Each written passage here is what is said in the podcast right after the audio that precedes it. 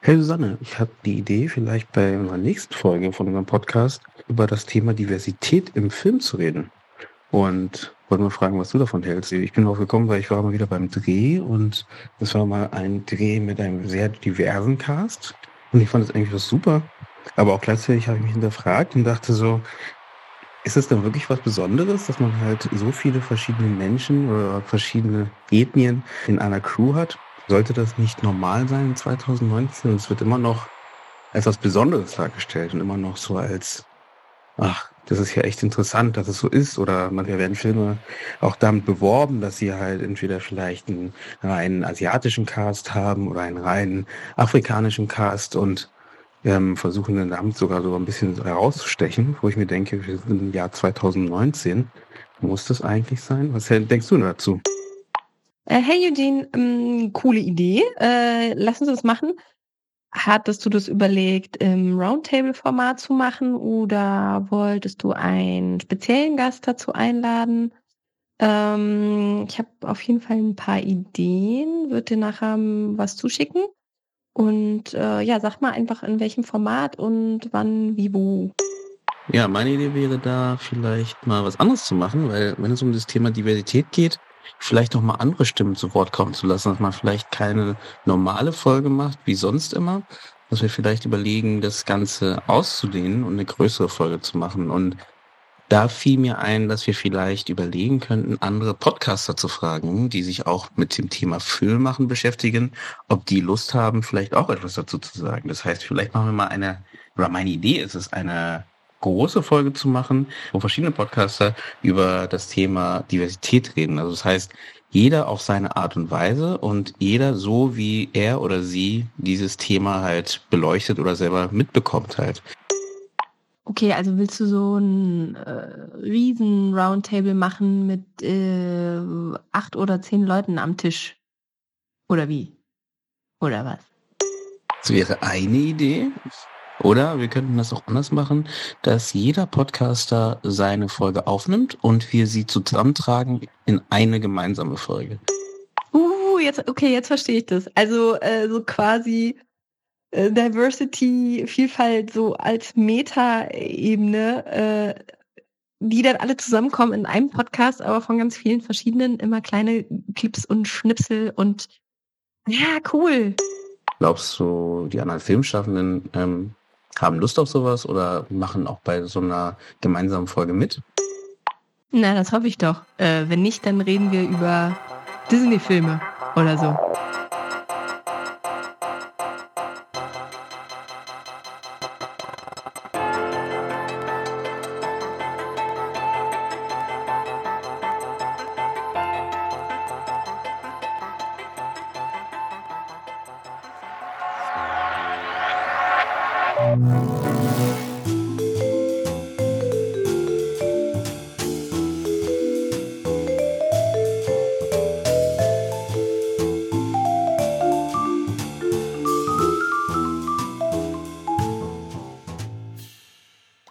Ein, ein Trigger Warning.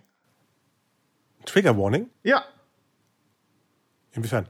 Äh, das ist, ist, das ist, so nennt man das, wenn, wenn Leute getriggert werden können durch bestimmte Themen oder bestimmte ähm, äh, grafische Darstellungen von, von, von Dingen, äh, dann machst du, setzt du davor ein, ein Trigger Warning, dass Leute wissen, äh, jetzt geht es um sexuelle Gewalt, es geht um Rassismus, Homophobie und ah, okay. so und dann kannst du es ja. vermeiden was äh, witzigerweise ebenfalls gemacht wird in Watchmen. In Watchmen in der Serie gibt es eine Fernsehserie, die basiert auf den Ursprungshelden aus dem Comic. Und vor dieser Serie wird tatsächlich ein ultra langes Trigger Warning äh, gesetzt, äh, in, in, der, in, in, der eben auf alles hingewiesen wird, was passiert werden kann. Das heißt, äh, da wird auch diese, diese, diese, diese bisschen diese Snowflake Culture ähm, äh, ironisiert. Äh, man versucht da schon in, in, beide Richtungen so ein bisschen auszu, auszuteilen. Also haben wir gerade drei verschiedene Serien, die das Thema Diversität und alle aktuellen Themen der Gesellschaft ähm, mehr oder minder mit einsetzen. Ne? Ja, genau, genau. Bei Watchmen haben wir ja die, die Parallelen zu den ganzen Rassenaufursachen, obwohl da ist noch mehr, glaube ich, drin. Ja, das wobei ist so Rassismus ist schon ein sehr, sehr großes Thema, äh, was, was da behandelt wird. Und bei The Boys haben wir das auch extrem. Auch mit der äh, sexuellen Gewalt, sage ich mal, unter den Coworkern von den sieben. Ja. Ich meine, Das viel ist ist ja nicht das sexuelle. Gewalt, aber sexuelle Belästigung ist eine, Beläst- große ja, Sache. aber ist schon ein bisschen mehr als das. Hm. Ähm, und klar, bei, Bat, bei Batwoman haben wir eher die, die sanftere Version eines aktuelleren, äh, was heißt aktuelles Thema? Ich finde es auch manchmal lächerlich, dass Sachen so hervorgehoben werden, die eigentlich zur Normalität gehören, oder? Wenn wir Äh. jetzt über Diversität sprechen, äh, wahrscheinlich triggert es bei uns auch, bei, bei dir und mir, so Sachen auf, weil ich, wir denken, wieso spricht man immer noch im Jahre 2019 über Sachen, die selbstverständlich sind? Ja, schon, schon so ein bisschen. Ich meine, ähm, das war eine von den, von den Dingen, jetzt gerade die, der, der Medienbereich, in dem wir arbeiten, und der Kunstbereich war immer äh, einer, in dem alles kreuchte und fleuchte. Das war eine von den Dingen, die, die, die äh, auch immer für mich äh, wahnsinnig spannend waren. Es ist ein Sammelpool von Leuten, die nicht, die sozusagen nirgendwo hingehörten. Und wir gehören eben dahin. Na, jeder, der ein bisschen, wir sind alle ein bisschen, bisschen merkwürdig, wir waren alle ein bisschen anders. Äh, und deswegen war das einfach auch ein, auch ein wahnsinnig, äh, ja, um diesen Begriff zu be be benutzen, immer schon ein wahnsinnig diverser äh, Arbeitsplatz. Ja. Und äh, da, da schöpft ja alles äh, hervor. Also äh, wenn, wenn, wenn es nicht divers wäre, könnte man ja auch nicht diverse Sachen produzieren, erstellen, sich ausdenken, aus dem Leben greifen. Ja, ähm, wobei eben da immer die Frage ist, was ist divers? Ne? Die, die, äh, meistens Ja. wird es ja auf, auf bestimmte Sachen runtergekocht, ähm, aber gerade, dass du äh, Abwechslung hast. Ähm, äh, eine von, von den Dingen, die mich zum Beispiel bisschen äh, aufregen, ist, dass wir über Diversität immer nur in einem, in einem sehr oberflächlichen Bereich sprechen. Im Schubladenbereich, ja. Ja, was, was das Fernsehen äh, in, in Deutschland oder das, das Kino angeht. Und eine von den Dingen, die mich am meisten stören, ist eben, dass wir eine Nulldiversität haben, was Genres angeht. Wir haben, Ja, oh ein, ja. wir haben Oh genau ja. ein Genre, das Drama, das äh, manchmal in Verkleidung einer Soap kommt, manchmal in Verkleidung eines Historienfilms, manchmal in Verkleidung eines Krimis, aber im Grunde machst du nichts anderes als Drama. Und eine wirklich, eine, eine wirklich diverse äh, Filmkultur oder Fernsehkultur hätte genauso, hätte ebenfalls Thriller, Animationsfilm, Sitcom, äh, würde diverse ähm, ähm, Publikumsarten bedienen, anstatt der, der, äh, des einen Publikums, äh, das momentan das einzige ist, was, be- was bedient wird, nämlich Frauen über 60.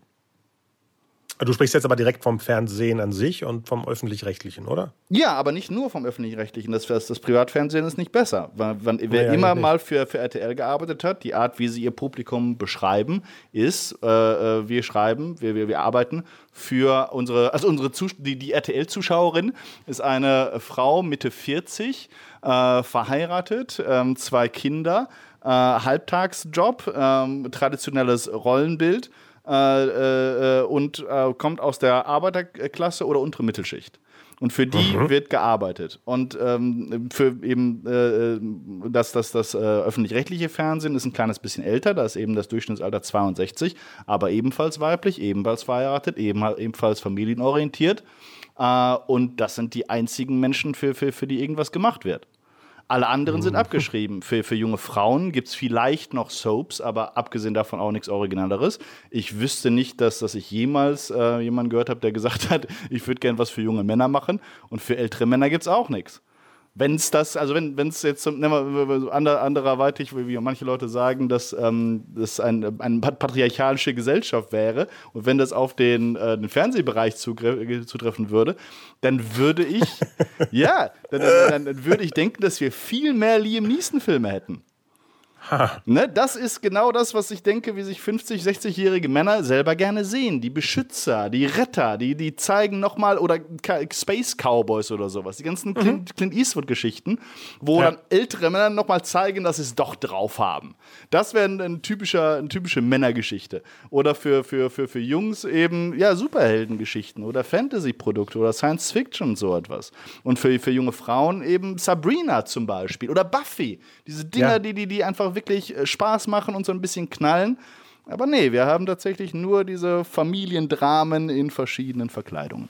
Vor allem sind ja die Vorlagen da. Ich meine, äh, jeder Redakteur könnte einfach nur woanders hinschalten und sieht Dutzend andere Genres und, und, und Geschichten und Figuren. Aber ich meine, bei dieser Personeaufstellung von diesen ähm, Kundinnen, die du meintest, die, Ja. die, die Zuschauerinnen, werden ja auch die Kinder und der Mann erwähnt. Aber werden die nicht bedient? Ist es nicht so was wie, oh, in diesem Haushalt, wo eben unsere 40, mit 40-Jährige wohnt, sind ja noch die anderen?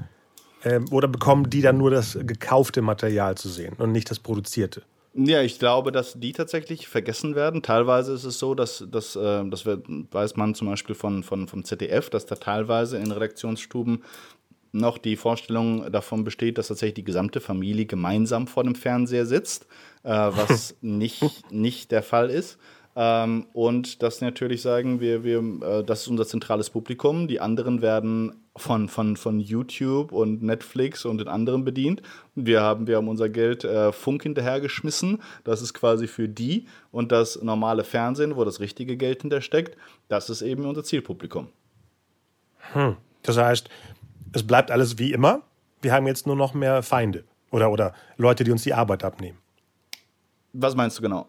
Äh, die, die, das, das, die öffentlich-rechtlichen zum Beispiel, die haben sich ja nie um die anderen gekümmert. Jetzt heißt es, guck mal, wir haben uns nie um die gekümmert, jetzt haben die aber was anderes zum Gucken. Ja, so ein bisschen ist das, das tatsächlich ist ja da auf dem verlorenen ja, Posten. Wobei, ähm, das hängt tatsächlich äh, davon ab, also es ist, es ist, ähm, letztendlich hat jeder öffentlich-rechtliche Rundfunk in jedem Land genau dieses Problem.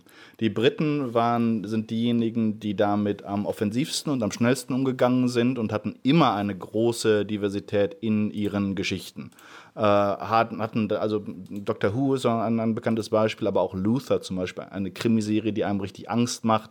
Ähm, ja. Horror hatten sie, Comedy und sowas, da war, war immer äh, viel, viel schon drin. Äh, aber auch andere Länder wie Dänemark zum Beispiel oder Norwegen. Ich habe einen, einen fantastischen äh, einen, äh, äh, einen fantastischen Vortrag gehört von, vom Chef des norwegischen Radios, der eben sagte, was, was Sie gesagt haben, die haben sich vor, vor einem Jahr oder so etwas hingesetzt, oder noch mehr, und haben gesagt, die Zukunft ist für unsere, unsere Zuschauer sind tatsächlich 65 plus, die werden wegsterben, analog ist tot, digital ist es die einzige Möglichkeit. Wir müssen etwas machen, was wir, was wir auf, auf neue Inhalte für ein neues Publikum, die Geschichten auf, neue Geschichten auf eine neue Weise erzählen. Und mhm. äh, das, deswegen, da ist dann Scam zum Beispiel rausgekommen, diese ähm, äh, äh, Mädchenserie, äh, die äh, dann, glaube ich, in über 16 Länder verkauft wurde mittlerweile. Wie heißt die? Scam. Dort, es gibt auch eine, es gibt auch eine, eine ähm, äh, Scham, ist das quasi das norwegische Wort für Scham. ah, okay. Und das gibt es auch in Deutschland, hat aber witzigerweise nicht den Titel Scham, sondern heißt irgendwie anders. Aber mhm. da haben sie mit, mit, interessanten Sachen experimentiert. Äh, eben die Schweden haben sich da auch geöffnet äh, und so. Äh, und in diesen, in diesen ganzen Fällen aber waren es Entscheidungen von oben. Meistens, weil der Chef äh, einer der großen Betriebe sich gewechselt hatte und äh, dann ein, ein, neues Zeitalter ausgerufen hat. Ähm, das sehe ich momentan bei uns äh, nicht so wirklich kommen. Nicht mal bei den äh, Streaming-Sendern, die deutsches Material dann produzieren. Das ist was anderes, weil das sind auch keine Deutschen. Die haben ah, zwar, ja. ja, die, die, meisten sind tatsächlich sind äh, halt äh, hauptsächlich, also ausschließlich sind es USA-basierte Firmen, die zwar Dependancen haben und da auch dann Leute aus dem lokalen Milieu anheuern, aber die meisten Entscheidungen werden tatsächlich zentral getroffen. Richtig, richtig. Und da, Was auch das, gut ist. Ja, ja, und, und da hast du eben etwas, das, äh, ne, dass das die, die Amerikaner immer schon auf ähm, Konkurrenz gesetzt haben und Dinge ausprobieren und abheben, äh, sich abheben müssen auch von, von anderen Produkten. Und das hast du hier halt nicht. Das ist alles eine große, ähm, ja, das ist, das ist, das ist eine von den Sachen, die, die ich nicht verstehe. Das, also das ist, weil die, die Leute, wenn du sie triffst, deutsches Fernsehen ist letztendlich junge Frauen, die Fernsehen für alte Frauen machen. Und wenn du diese Redakteurinnen triffst, äh, ja, sind fast, fast auch fast nur Frauen, sind zu 80 Prozent sind, sind uns Frauen, die das Ganze machen. Sie sind, und das sind, die sind liebenswürdig, äh, liebenswürdig, sind smart, äh, sind witzig und haben einen verflucht guten Geschmack. Die, du kannst mit denen stundenlang darüber diskutieren, warum Game of Thrones so toll ist, warum Breaking Bad so toll ist. Äh, und dann kannst du ihnen dein Projekt vorstellen. Die sind auch offen dafür und hören mhm. zu. Aber wenn es daran geht, dann selber was zu riskieren, dann machen Sie einen Rückzieher. Und das, äh, das ist eine Erfahrung, die einfach, die haben so viele von meinen Kolleginnen und Kollegen schon gemacht. Ähm, das ist merkwürdig. Ich glaube, es ist so ein bisschen diese Beamtenmentalität, die einfach auch dabei ist. Das ist ein Problem, der wie Geld bei uns verteilt wird, dass es eben mhm. keine freie Marktwirtschaft ist, sondern dass du einfach durch die Steuern einen riesen äh, Batzen reinbekommst, sei es durch ja. die Rundfunkgebühren oder durch die Förderungen. Und dass jede von diesen Frauen, wenn sie ein Projekt ähm, ver vertreten will, muss das rechtfertigen. Vor den anderen Leuten, die ebenfalls ihre Projekte äh, ranholen. Mhm. Und, und es gibt sozusagen keinen, keinen großen, keine großen Incentives für sie, da ihren Hals rauszustrecken. Ähm, weswegen es immer gut ist, dass du eben entweder sagst, ähm, wir, das, ist ein, das ist ein anerkanntes, äh, getestetes Produkt, das ist gleich, was wir seit 30 Jahren machen. Wir wissen, da gibt es eine Zielgruppe, wir wissen das, das wird gern angenommen. Oder wenn du sagen kannst, ähm, äh, es ist ein kleines Risiko, aber es ist ein wichtiges Thema. Es ist äh, eine, eine historische Geschichte, Gladbecker mhm. Geiseldrama, ähm, Stasi, äh, Nazis, äh, alles Mögliche, NSU. Äh, das, das, das, das, das, das hat einfach hat Gewicht. Äh, und wenn du so etwas hast, äh, das, das, das, dann hast du einfach einen, einen, einen Türöffner und, und kannst deine, dein Produkt besser verteidigen, als wenn du sagst, hey, ich habe hier eine, Geschichte über ein 16-jähriges Mädchen, das das feststellt, dass sie eine Hexe ist und in einem, in einem Stuttgarter Ghetto wohnt. Äh, und während, ihr, während ihre Rap-Karriere gerade abgeht, muss sie sich damit auseinandersetzen, dass sie ihre Seele dem Teufel verkaufen muss, um erfolgreich zu werden. Oh, ist es gekauft. ja, ich finde, sowas, kann man, sowas kann, könnte man ausprobieren, aber ja, in diesen, in, es ist halt keine, ähm, na, es, es, es, wird den, den, den, den Mädels auch nicht, nicht, äh, nicht leicht gemacht. Es ist keine Umgebung, in der man um die krassesten Ideen streiten würde. Also fehlt, fehlt ein bisschen der Kämpfergeist, oder? Definitiv, wenn, ja. Wenn, ja.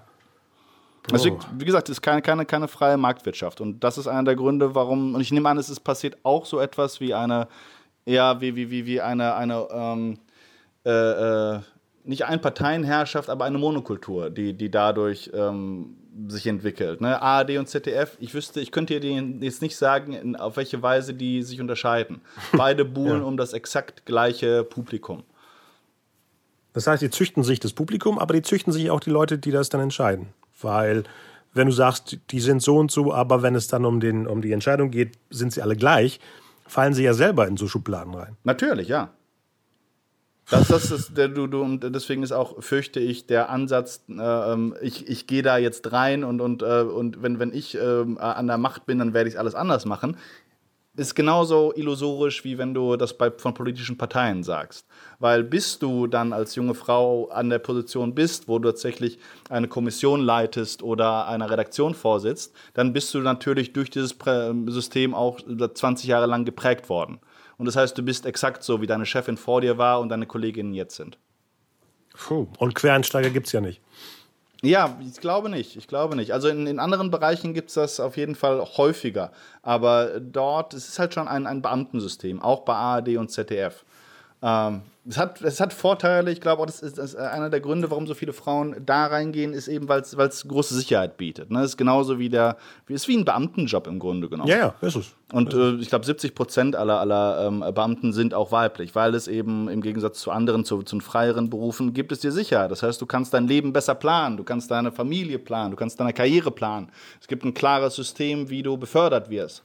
Ähm, und ja, und dadurch hast du aber auch, es wird, lernst du ziemlich schnell, einmal bist du, glaube ich, sowieso nicht die, die, die Art von Frau, die große Risiken eingeht, sonst wärst du eben dann eher Produzentin oder Regisseurin oder Autorin zum Beispiel. Ähm, aber auch, in, um in diesem System weiterzukommen, merkst du eben schon ganz klar, Risikobewusstsein wird jetzt nicht ähm, äh, besonders belohnt, sondern nee. wenn du deinen Job machst und nett zu allen bist äh, und dann, dass das Geld wieder einspielst, dass du rausgibst oder zumindest äh, erklären kannst, warum es gut war, dass wir das Geld jetzt in einen Film ver, ver, ver, verschwendet haben, den keiner sehen will, aber der ein wichtiges Thema hat, dann wirst, kommst du da einfach weiter. Ach, ist das traurig. Ja, ist es so, ein bisschen. Allerdings, äh, wie gesagt, durch die neuen Streaming-Dienste und auch durch YouTube hat das Ganze so ein bisschen aufge, aufgelockert. Und äh, das erzählen die uns die ganze Zeit bei Serial Eyes, äh, dass es keinen besseren Zeitpunkt gab, um im Filmbusiness zu sein. Mit mehr Diversität in der deutschen Filmbranche.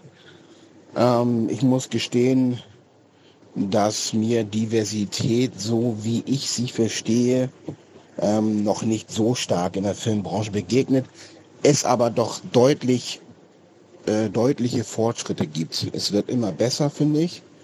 Das sieht man im Bereich von Besetzung von Gender, also dass es mehr Frauenrollen gibt, als es noch vor ein paar Jahren gegeben hat, habe ich das Gefühl. Auch äh, POC-Schauspieler werden in bessere bzw. stereotypfreiere Rollen besetzt. Da könnte es noch einen Schritt nach oben gehen, was für mich das Gefühl hat, dass es mh, damit zusammenhängt, wie teilweise POC-Menschen in Deutschland verstanden werden, was nach meinem Ermessen, was mit der Definition von Deutsch zu tun hat. Ähm, dass POC-Schauspieler, sei es jetzt schwarz, asiatisch oder türkisch-arabisch, äh, indisch, deutsche ähm, Schauspielkollegen selten deutsche Rollen bekommen, weil die Definition Deutsch uns noch nicht mit umfasst. Ähm, zumindest in der Filmbranche noch nicht. Dazu kommt auch das, was für eine Art von Geschichten wir denn erzählen. Ähm, wir erzählen noch sehr viel Krimi und sehr viel Komödie und auch sehr viel Liebesgeschichten und es wird ganz selten erzählt, dass beispielsweise sich die Frau, die weiße Frau in den schwarzen Mann verliebt und das jetzt keine Aufenthaltsgeschichte ist, sondern einfach zwei Menschen, die sich verlieben ähm, oder in den asiatischen Kollegen eine weiße Frau sich verlieben könnte. Ähm, das sind Geschichten, die wir so nicht erzählen, ohne dass es einen Grund gibt, warum das jetzt explizit erklärt werden müsste. Ähm, das sind so die beiden Punkte, glaube ich, an die wir noch, an denen wir noch arbeiten müssen in der Branche. Ich habe vor allem das Gefühl, dass wir in Deutschland Diversität äh, noch nicht als kreative Brücke verstehen, sondern eher wie eine Strichliste, die man abhaken muss, nach dem Motto, oh, wir besetzen mal hier die zwei, drei Rollen mit dieser Art von Schauspieler, machen wir mal eine Frau draus aus der Rolle, machen wir hier mal einen POC-Schauspieler mit rein. Am besten noch, dass man das vielleicht verbinden kann. Das ist aber für mich noch keine diverse Geschichte. Diversität bedeutet für mich vor allen Dingen ähm, das Erzählen oder das Wechseln der Erzählerperspektive wenn eine Geschichte aus einer weiblichen afrodeutschen Perspektive erzählt wird, ändert sich die Geschichte komplett. Beispiel. Es gab einmal den französischen Film Er hat deine Augen, wo eine schwarze, ein schwarzes Paar ein Kind adoptiert und es Angst hat, wie die Familie darauf reagiert. Das allein ist nichts Besonderes. Jetzt ist aber der, der Twist, dass das Kind ein weißes Kind ist und natürlich die Behörde wie auch die Familie darauf reagieren. Das ist ein Film, der in Frankreich lief und auch in Deutschland und äh, ein, eine unglaublich tolle Erfahrung für Zuschauer war, weil sich einfach die Perspektive verändert hat zu einer Geschichte, die man eigentlich schon so mal gesehen hat. Und das benutzen wir in Deutschland noch nicht. Wir nehmen Diversität noch nicht als Brücke in die Kreativität, um andere Geschichten, um andere Perspektiven zu erzählen. Ähm, und ich glaube, dass wir dadurch auch das große Problem des Fernsehens, des linearen Fernsehens, nämlich Zuschauer nicht binden zu können oder zu verlieren, ähm, auch wieder einfangen können. Denn junge Leute sind nicht wie die ältere Generation, die sich dann beschweren über Programme, sondern die schalten einfach um Sie gehen einfach in die, ins Internet und schauen dort. Und ich glaube, dass ähm, man aber mit äh, Geschichten aus einer anderen Diversitätsperspektive doch auch tatsächlich den notwendigen Erfolg hat, Zuschauer wieder zurückzuholen. Wie ja zum Beispiel gelungen in dem Serie über eine kriminelle Familie in vier Blocks, die ja nicht alle komplett äh, kriminell sind, sondern natürlich einfach auch da verschiedene Perspektiven aufeinandertreffen und das einfach eine unglaubliche Zuschauerzahl gezogen hat, die äh, sich ja nun auch in drei Staffeln wieder getragen hat. Wir sind Stichwort Drehbuch. Mein Name ist Frank Zeller. Und mein Name ist Oliver Schütte. Ja, wir sind ein Podcast, uns gibt es schon seit elf Jahren für Drehbuchautorinnen und Drehbuchautoren und ähm, wir sind angeschlossen an den Verband Deutscher Drehbuchautoren. Mhm. Normalerweise interviewen wir alle drei Wochen einen Kollegen, einen Drehbuchautor und eine Drehbuchautorin und äh, der Anlass in, in, aller Regel ist eben eine aktuelle Premiere eines eigenen Projektes oder eine Fernsehausstrahlung oder ein Streaming freischalten. Äh, das heißt, es geht immer um aktuelle Projekte und wir gucken uns genau an, wie dieses Projekt entstanden ist, wie die Arbeit am Drehbuch verlaufen ist, auf was man achten musste, welche Besonderheiten es da gab. Und äh, wir stellen natürlich auch die einzelnen Drehbuchautoren so ein bisschen vor dabei. Diesmal haben wir etwas anderes und zwar haben wir im Fokus auch das Thema Diversität. Wir haben im Fokus die Queer Media Society, das Netzwerk von Medienschaffenden aus den unterschiedlichen Sektionen. Und da haben wir einen Autoren befragt. Mhm, einen jungen Autoren, der heißt Leon H. Lau. Ähm, und ähm, er hat bis 2017, so viel können wir verraten, äh, interessanterweise noch unter seinem Geburtsnamen Hannah Lau veröffentlicht. Ähm, ja, er schreibt äh, Drehbücher, er hat auch Polizeiruf geschrieben, aber hier spricht er vor allem als Vertreter der Queer Media Society. Und da hören wir doch einfach mal in das Gespräch rein. Der eigentliche Anlass unseres Gesprächs ist die Queer Media Society. Kannst du uns schildern, was ist das überhaupt? Die Queer Media Society ist ein Zusammenschluss von vielen verschiedenen äh, queeren Persönlichkeiten, queer jetzt, um damals zu sagen, was bedeutet das eigentlich? Das hat ja auch ähm, nicht für jeden ein, ein Klang, der jetzt was aussagt. Also das bedeutet Zusammenschluss von Schwulen, von Lesben, von Bi, von äh, Trans und Inter und noch vielen, vielen anderen Persönlichkeiten, die im Bereich Medien schaffen. Also wir sind sehr weit, sehr breit, sehr breit aufgestellt, aufgestellt, ja. Was war so deine erste Reaktion? Hast du gedacht, wow, das ist toll, das ist spannend, ähm, damit will ich mich beschäftigen? Oder was war so deine allererste Reaktion? Mein erster Gedanke war, Gott sei Dank gibt es das endlich, weil wir brauchen das so dringend, dass wir nicht in unseren eigenen Süppchen, unsere eigene Kampfschrift, unsere eigene, äh, in unseren eigenen Bereichen immer so minutiös versuchen, Wände einzurennen, weil wenn jeder einzeln etwas versucht, kommt man nicht besonders weit voran, aber wenn man sich zusammenschließt, dann kann man Gehör finden und findet auch Gehör, wie wir das jetzt schon erlebt haben. Mhm. Das ist genau ein interessanter Aspekt. Das eine ist ja eine Frage, was sind die Ziele oder was ist sozusagen die Politik der Queer Media Society? Die Ziele sind sehr vielfältig, aber ich glaube, das vorrangigste Ziel ist, dass äh, queere Persönlichkeiten sowohl vor als auch hinter der Kamera oder äh, wenn man das jetzt weiterfasst im medialen Bereich ähm, Anklang und Gehör finden, dass sie repräsentiert werden in den Geschichten, die wir erzählen, als auch äh, repräsentiert werden von queeren Persönlichkeiten vor der Kamera und äh, dass man auch schaut, wenn man ein Team zusammensetzt, äh, dass sie auch verschiedene Hintergründe mitbringen. Mhm. Und äh, gibt es da im Moment, also es befindet sich ja tatsächlich noch relativ am Anfang als Gründung, äh, gibt es da im Moment äh, Strategien, ähm, wie das durchgesetzt werden kann? Strategien gibt es bestimmt ganz viele. Wir versuchen das auf unterschiedlichste Art und Weise. Also zum einen sich erstmal zu finden, was ja auch erstmal ein äh, Moment ist, den man schaffen muss. Sobald man bekannt wird, wird es einfacher. Jetzt sind wir aber noch im Bekanntwerden und ähm, dann mit den Verantwortungsträgern sprechen. Das heißt, zu den Sendern gehen, zu den ähm, Produktionsfirmen gehen, ihnen, in ihnen das Bewusstsein wecken, dass das, was momentan abgebildet wird oder wie sie sich auch repräsentieren ähm, und präsentieren nach außen hin, dass das nur ein Teil der Wahrheit ist und dass man da noch einige Schritte weitergehen kann.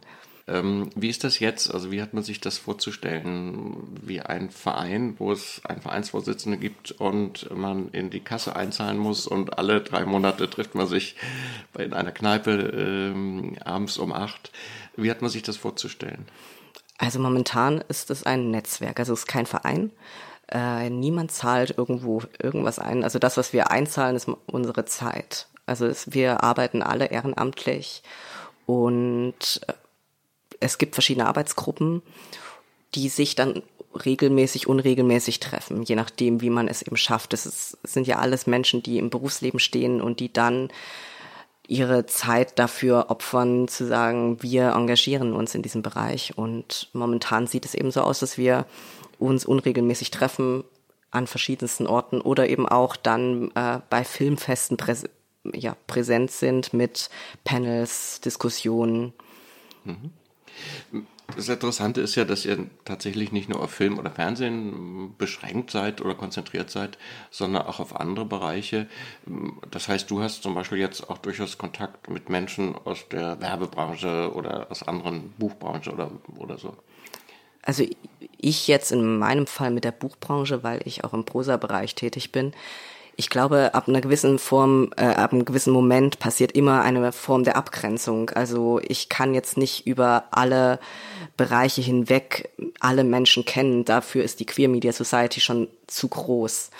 Ähm, es wird auch nie der Fall eintreten, dass alle gleichzeitig ein Raum sind und man sich dann auch in voller Ausführlichkeit kennenlernt. Aber der Grundgedanke dahinter steht, ist, dass man einander bekannt ist und zumindestens der Name vielleicht mal gefallen ist.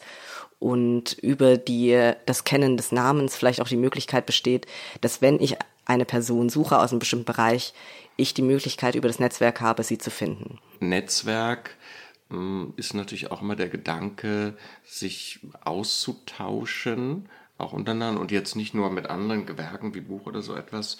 Äh, wie findet das statt, der Austausch? Also redet man tatsächlich viel auch untereinander und tauscht Erfahrungen aus? Also das ist, glaube ich, sehr abhängig davon, was für ein Typ Mensch man ist, ob man das gerne sucht, diesen Austausch. Kai und ich, wir tauschen uns jetzt in aller Regelmäßigkeit aus. Das liegt aber auch daran, dass wir verschiedene Projekte zusammen machen und ähm, einfach gucken, wo kann man da noch weiter hingehen mit der QMS. Also das Ziel ist natürlich der Austausch, aber nicht nur der Austausch innerhalb der QMS, sondern die QMS will ja nach außen wirken. Vorrangiges Ziel ist diese Außenwirkung und dieser Austausch mit Menschen, die nicht Bestandteil der QMS ist, sind. Der Grundgedanke, der hinter der Queer Media Society steht, ist, dass wir Sichtbarkeit und Repräsentanz für queere Menschen schaffen wollen und für queere Charaktere in den Geschichten.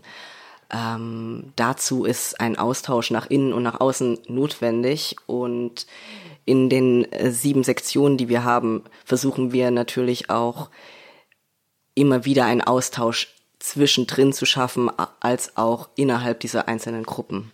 Mhm. Ähm, lass uns mal ein bisschen beim Drehbuchbereich bleiben, weil das ist ja dein Bereich. Ähm, was hast du für ein Gefühl, wie sieht es denn mit den queeren Themen im Drehbuchbereich aus oder wie ist es insgesamt? Was ist da deine Erfahrung? Also im Bereich des äh, deutschen Drehbuchschreibens, glaube ich, haben, stehen wir sehr weit hinten an.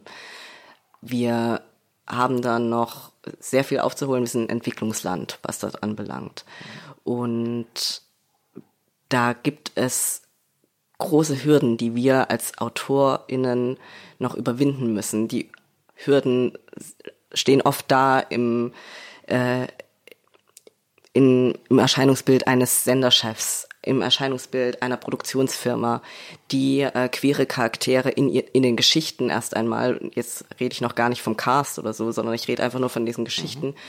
erstmal als äh, rotes Tuch wahrnehmen, als Risikofaktor, als Ausschaltkriterium, wenn, weil wir sind ja immer noch in einem Bereich im deutschen Fernsehen, der sich komplett daran orientiert, wie sieht die Quote aus.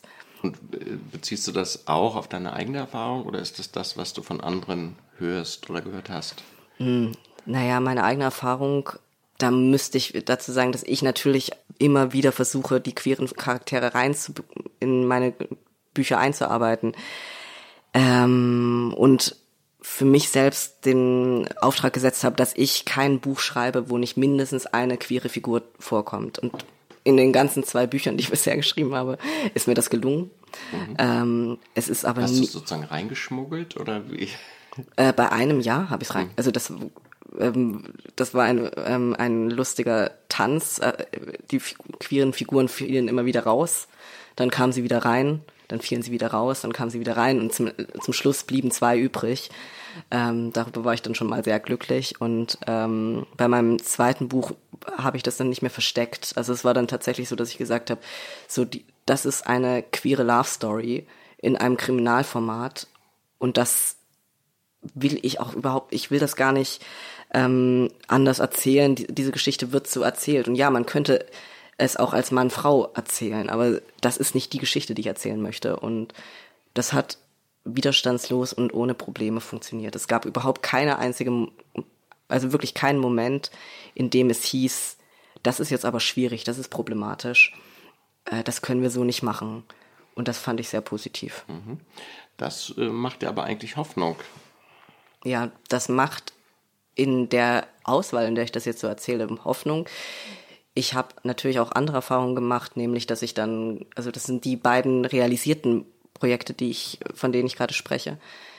Die nicht realisierten Projekte sind natürlich dann auch noch da und die sind auch zahlreich und da gab es natürlich ganz andere Konflikte, weswegen diese Projekte dann von meiner Seite nicht realisiert werden sollten. Also zu sagen, ähm, diese, wir wollen keinen, also es beginnt tatsächlich schon beim äußeren Erscheinungsbild. Eine füllige Person ist nicht geeignet als Hauptfigur. Eine füllige queere Figur schon gar nicht. Und ähm, das so wächst das immer weiter, als ähm, es beginnt bei dem Punkt, kann, kann eine Frau ähm, einen Kinofilm tragen als Hauptfigur? Die meisten Produktionsfirmen sagen, nein, es braucht noch einen männlichen Konterpart. Da reden wir noch gar nicht über queere Figuren, sondern einfach nur über die Mann-Frau-Parität. Und noch viel schlimmer wird es, wenn man dann darüber spricht, kann ein queerer Charakter eine Hauptfigur in einem Kinofilm sein. Das ist undenkbar momentan. Das ist, wenn, wenn das passiert, sind wir im Bereich Arthouse, im Bereich Nische, nicht im Bereich, ähm, dieser Film spielt wirklich in den großen Kinosälen. Und genauso im Bereich Serie. Eine, eine ähm, Serienhauptfigur, die sozusagen über mehr, mindestens eine Staffel, wenn nicht sogar über mehrere Staffeln Menschen begeistern soll und halten soll, darf nicht queer sein, weil damit können sich Menschen nicht assoziieren. So ist die Denke von Produktionsfirmen, von Sendern. Und ich glaube, das ist grundsätzlich falsch, weil Produktionsfirmen und Sender unterschätzen die Empath das empathische Vermögen von Zuschauenden.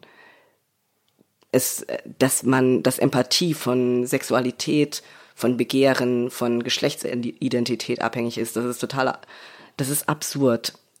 Und momentan ist aber das etwas, was in den Köpfen der Entscheidungsträger noch so drin steckt, dass wir da im Moment nicht weiterkommen. Ähm, und die Frage ist, du sagst, okay, ich will das jetzt durchsetzen. Ähm, wie wäre das, also mit der QMS, was bedeutet das, um das durchzusetzen? Also nicht du als Individuum, sondern äh, als Gemeinschaft, als Netzwerk. Was wäre da richtig und notwendig zu tun bei den Senderverantwortlichen? Na, zum einen äh, ist es notwendig, dass man erstmal miteinander spricht. Man versucht im Dialog zu klären, wo sind denn genau die Punkte, die einem, einem Senderchef, einer Senderchefin, einem, einer Produktionsfirma Angst machen. Was und worauf be- beruht das?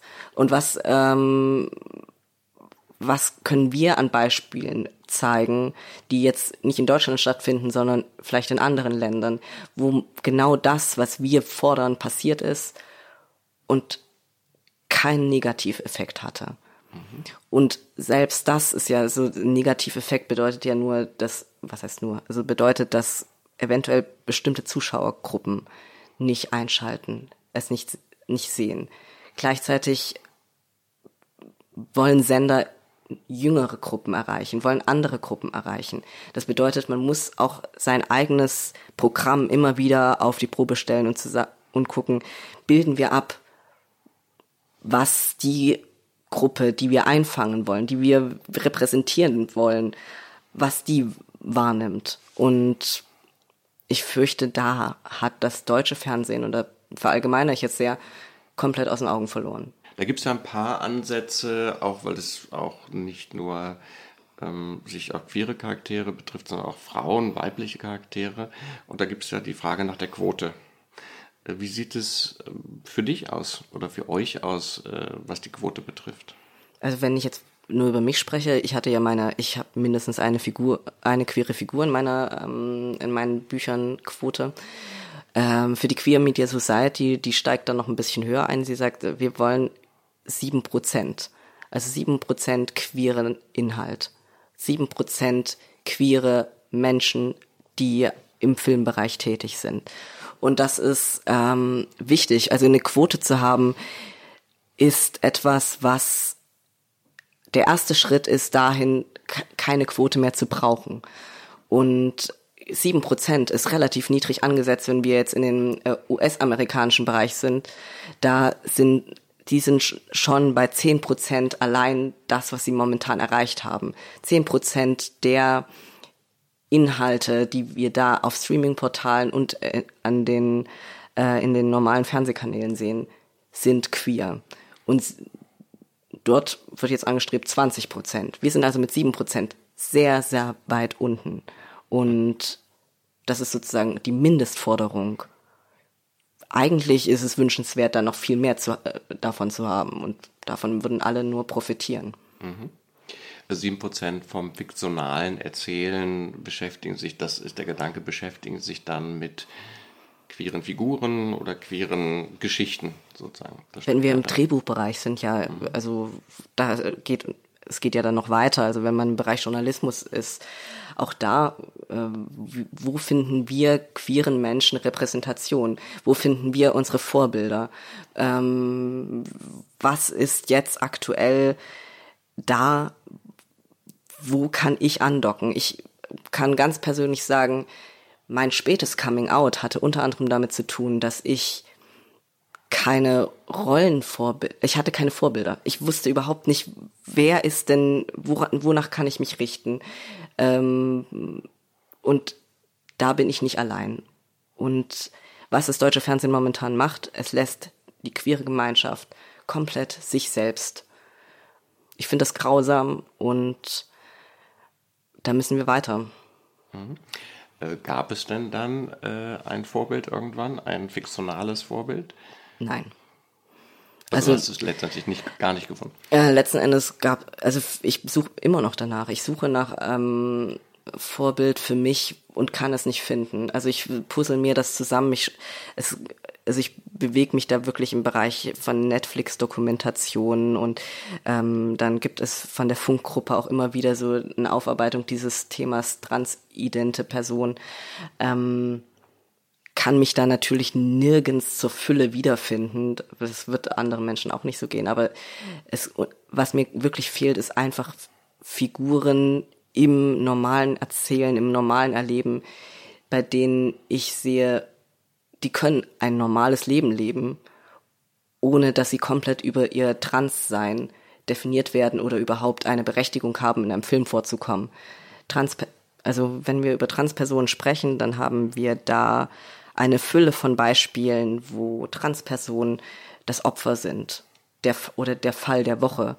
Und das, das tut über, über eine gewisse Zeit hin echt schon langsam weh, weil ich, also es gibt diese Serie Net, auf Netflix, The Politician, da darf eine Transperson einfach eine Person sein, einfach jemand sein, der ähm, Bestandteil des Casts ist, ohne dass man ähm, das thematisieren muss, dass diese Person eine Transperson ist. Und das wünsche ich mir fürs deutsche Fernsehen. Wie ist das mit Kollegen und Kolleginnen? Wird das auch bei Drehbuchautoren in deiner Generation, äh, wird das da untereinander auch diskutiert?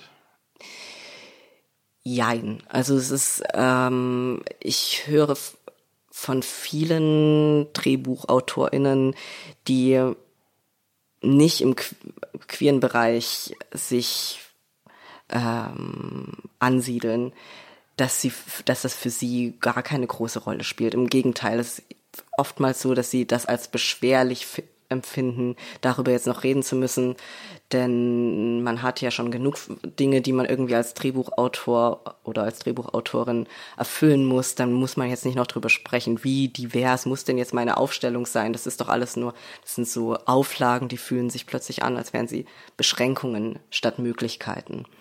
Und das ist für mich dann wiederum sehr frustrierend, weil ich dann denke, ihr nehmt gar nicht wahr, dass außerhalb eurer Bubble, die ihr euch da geschaffen habt, denn heteronormative Menschen assoziieren sich oft mit heteronormativen Menschen und ähm, dass es da außerhalb auch noch Gruppen gibt, die auch sich gerne im Fernsehen wiedergespiegelt sehen wollen.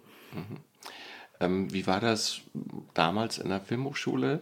War das da ein Thema? Ja, ja, es, es war auf jeden Fall Thema. Es war, äh, es begann schon bei meiner Bewerbung. Also ich hatte einen ähm, Charakter, ein schwuler Landarzt, in Brandenburg.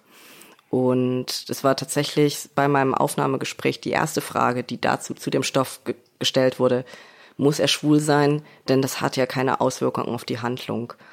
Und total richtig. Also die Figur müsste nicht schwul sein, weil es hat ja keine Auswirkungen auf die Handlung. Nur warum ist denn dann die Alternative hetero? Äh, sie kann sie nicht einfach schwul sein, auch gerade weil es keine Auswirkungen auf die Handlung hat. Und das setzte sich sofort. Alles, was abseits dessen war, was man sonst wahrgenommen hat, war, wurde ausgestellt. Also das, alles, was im Bereich Diversität stattfand, Menschen mit Migrationsvordergrund, Menschen mit äh, Handicap, Menschen mit ähm, anderen Schönheitsnormen als das, was wir momentan im deutschen Fernsehen sehen. Also weg von der schneeweißen Heteronormativität, das war sofort etwas, was permanent diskutiert werden musste. Und wenn man das nicht begründen konnte, warum man sich jetzt dafür entschieden hat, sondern wenn die, der Grund war, ja, warum nicht, dann war das nicht ausreichend. Und das ist etwas, was mich wirklich zutiefst nervt, dass für Heteronormativität brauchst du keinen Grund. Eine Figur ist, liebt, ein Mann liebt eine Frau, eine Frau liebt einen Mann.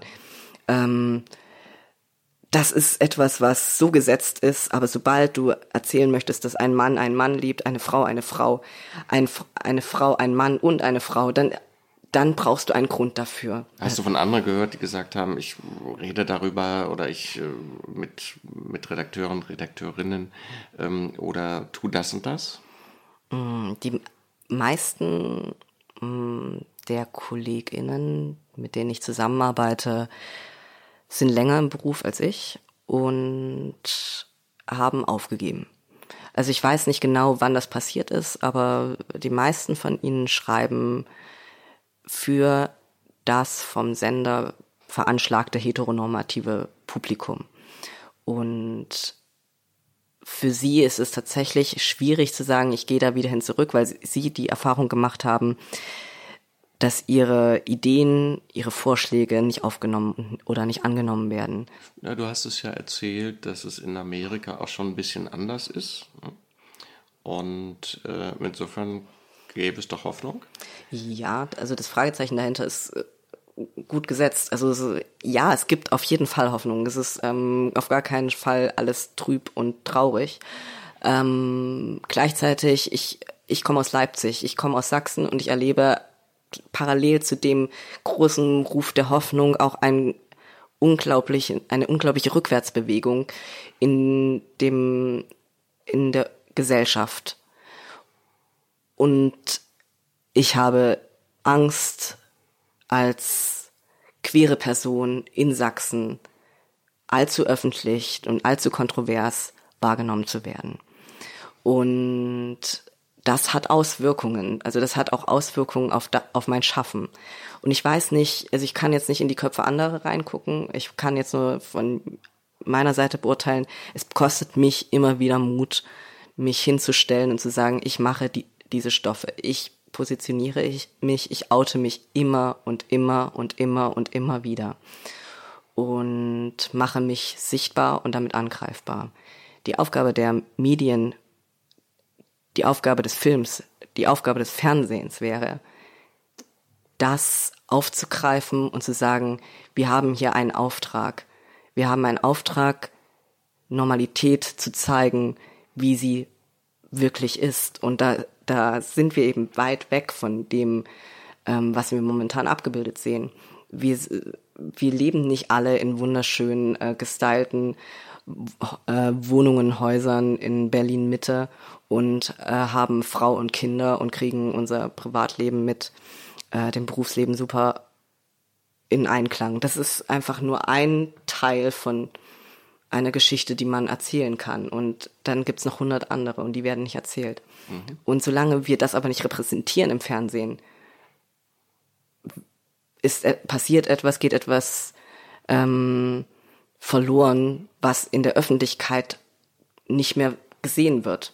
Wir, wir haben Chancen und Möglichkeiten, äh, eine Welt zu zeigen, wie sie wirklich ist, um damit ein Bewusstsein zu wecken und den Schrecken des Nicht-Normalen, also was, was auch immer das sein soll, also das abseits dessen, was abseits der Norm ist, ähm, diesen Schrecken zu nehmen sozusagen das Licht anzumachen, zu sagen, hey, das, was da in der Ecke geknarrt hat, das war irgendwas, was ähm, euch nicht verschrecken muss. Es ist einfach, wir sind da und das ist kein, kein großer Act. Also in Filmen und Serien suche ich immer nach Diversität und ich finde es tatsächlich langweilig, wenn sie nicht vorhanden ist. Ich freue mich, wenn ich in einem Cast oder Ensemble verschiedene Hautfarben sehe, wenn es eine Balance zwischen Männerrollen und Frauenrollen gibt, wenn auch ältere oder sehr alte Leute zu sehen sind, denn die existieren auch und die machen auch einen riesigen Teil unserer Gesellschaft aus. Ich feiere es besonders, wenn es jemanden mit einem ausländischen Akzent gibt, denn ich bin ja selbst eine ausländische Schauspielerin in Deutschland. Es ist ja ein bisschen mein persönliches Thema, aber auch einfach Realität in Deutschland, dass hier viele Ausländerinnen leben. Nichtsdestotrotz höre ich nur Hochdeutsch in den meisten Produktionen. Welche Menschen auf der Leinwand oder auf der Bühne fast immer unsichtbar bleiben, sind äh, Menschen mit Behinderungen, Transleute sowie nicht-binäre Personen.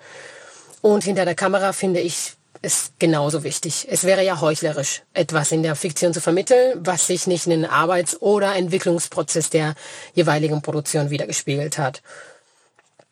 Und für mich ist Diversität nicht nur wichtig, weil ich es sonst langweilig finde, sondern weil die Gesellschaft de facto sehr divers ist und weil es entscheidend ist, sich repräsentiert zu sehen. Representation matters.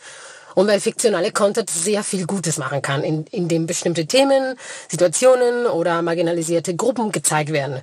Denn dann existieren sie plötzlich. Man kann, muss aber nicht politisch werden. Und trotzdem hat der Content viel Macht und kann die Gesellschaft, denke ich, zum Guten beeinflussen. Mein Name ist Anna Isabel Männer und ich bin Schauspielerin. So, herzlich willkommen zu Z-Funk 5. Das ganz genau. Das ist so, wie wir normalerweise starten. Ne? Definitiv, aber heute mal auf einem ganz anderen Sendeplatz. Korrekt, so ist es. Ne? Aber Sendeplatz passt zu der Folge, die wir heute auch aufnehmen, weil bei uns geht es heute um Fernsehen. Allerdings nicht hier, sondern bei Z-Funk 5. Ganz genau. Wir senden heute auf diesem Sendeplatz, ähm, aber äh, mit einem ganz anderen Thema, Diversität. Korrekt, aber bevor wir jetzt einsteigen, würde ich erstmal sagen, du stellst dich kurz vor, ja. wer du bist und was du machst. Das können wir gerne machen. Ich bin der Johannes, äh, ich bin ähm, selbstständiger Produzent äh, und Aufnahmeleiter äh, ja, und verbringe da in der Selbstständigkeit meine Zeit. So, Simon, und du? Ja, ich bin der Simon, wie du es schön gesagt hast. Ähm, ich bin angestellt bei einem christlichen TV-Sender als Creative Producer, habe diesen Sommer äh, eine große Reality-Doku zum Beispiel gedreht und ansonsten bin ich auch immer noch in der Selbstständigkeit unterwegs als Kameramann hauptsächlich. Und in unserer freien Zeit, die doch ab und zu mal übrig bleibt. Ja. Weil es uns ein Herzensanliegen ist. Ganz genau, kümmern wir uns ähm, oder haben wir diesen Podcast gestartet, um hauptsächlich jungen Filmemachern den Weg oder den Einstieg in die Filmbranche zu erleichtern und ihnen Tipps und Tricks und Erfahrungen aus unserer, aus unserer Zeit als junge Filmemacher an die Hand geben. Ne? Ganz genau. Das heißt, bei uns geht es nicht darum, dass wir über die neuesten Filme im Kino reden oder über ständig den neuesten Technikscheiß, sondern wir wollen wirklich in die Branche eintauchen, reden vor allem ganz viel über unsere eigenen Projekte, wirklich so Learning by Doing für unsere Hörer äh, und wollen da einfach zeigen, was für Herausforderungen begegnen uns, wie gehen wir Sachen an äh, und die unterschiedlichsten Themen auch der Selbstständigkeit damit besprechen. Ganz genau. Und heute äh, haben wir eine Zusammenarbeit mit vielen verschiedenen Podcasts aus dem Filmbereich, die es so ja mittlerweile es. gibt. Ne? Ja. Ähm, hat sich ja der Markt auch Filmemacher-Podcast-mäßig wahnsinnig weiterentwickelt. Definitiv. Ähm, und heute reden wir alle über Diversität im Film, aber jeder auf seine eigene Themenart und Weise. Ne? Genau, und als wir uns jetzt so überlegt haben, äh, aus, welchem, aus welchem Blickwinkel wollen wir dieses Thema betrachten, ist uns ein Punkt gekommen, der uns immer wieder auffällt, vor allem jetzt auch äh, mit, mit, mit aktuellen Beispielen besetzt, wenn wir zusammenarbeiten. Ne? Ähm, wie schauen denn unterschiedliche Gewerke, die an der Produktion beteiligt sind, auf den jeweiligen Sachverhalt? Ja, wir hatten zum Beispiel ähm, Kostüm, und Producer. Was gibt es da für unterschiedliche Blickwinkel? Ähm, und da wollten wir einfach mal drüber reden.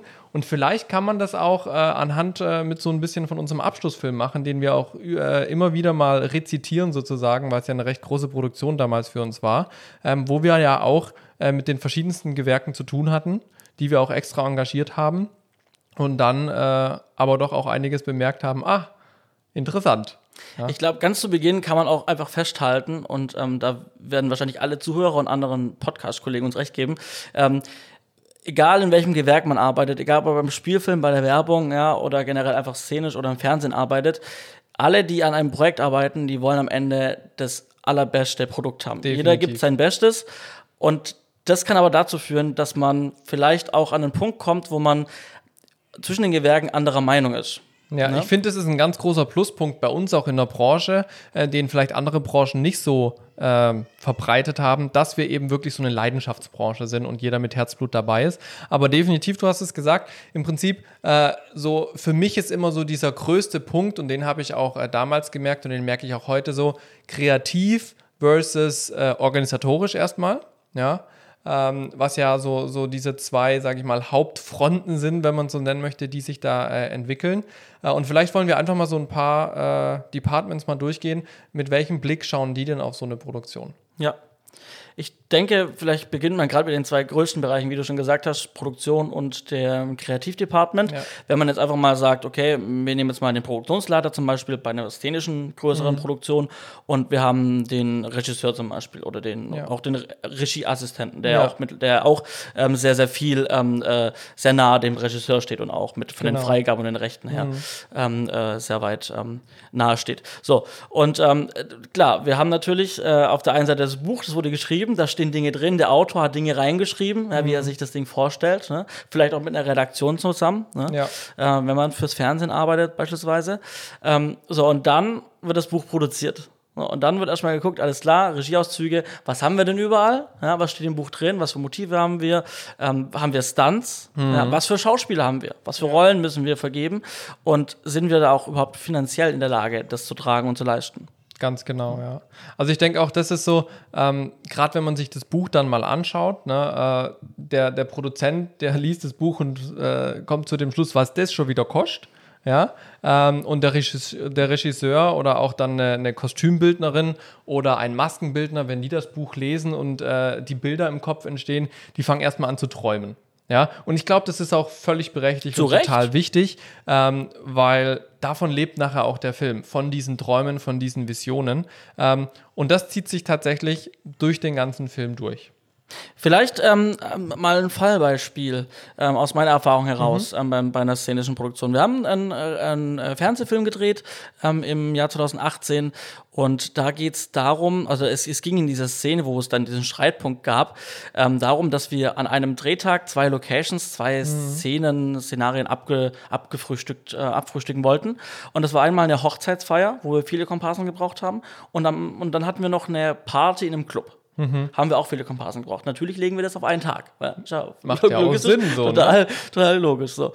Ähm, und dann hatten wir den Fall, dass natürlich die, ähm, aber die, die, die Komparsen jeweils äh, ja anders aussehen müssen. Einmal Mhm. total hochgetakelt, geschminkt, ja, gestylt für die Hochzeit und dann abgerockt für die Party im Club. Mhm. So. Und ähm, es, ich, ich kann gar nicht mehr herleiten, was der inhaltliche Grund war aus Sicht des Kreativdepartments. Aber sie haben gesagt, wir müssen an diesem Drehtag zuerst diesen Club machen Mhm. und dann machen wir die Hochzeit. Das heißt, du machst erst so alle so richtig fertig, um dann eine Pause zu machen, um alle wieder richtig schön herzurichten. Ganz genau. Das war die, das war der, das, das, das war die, aus Sicht des Kreativdepartments ähm, äh, war das, muss das so stattfinden, dieser Drehtag.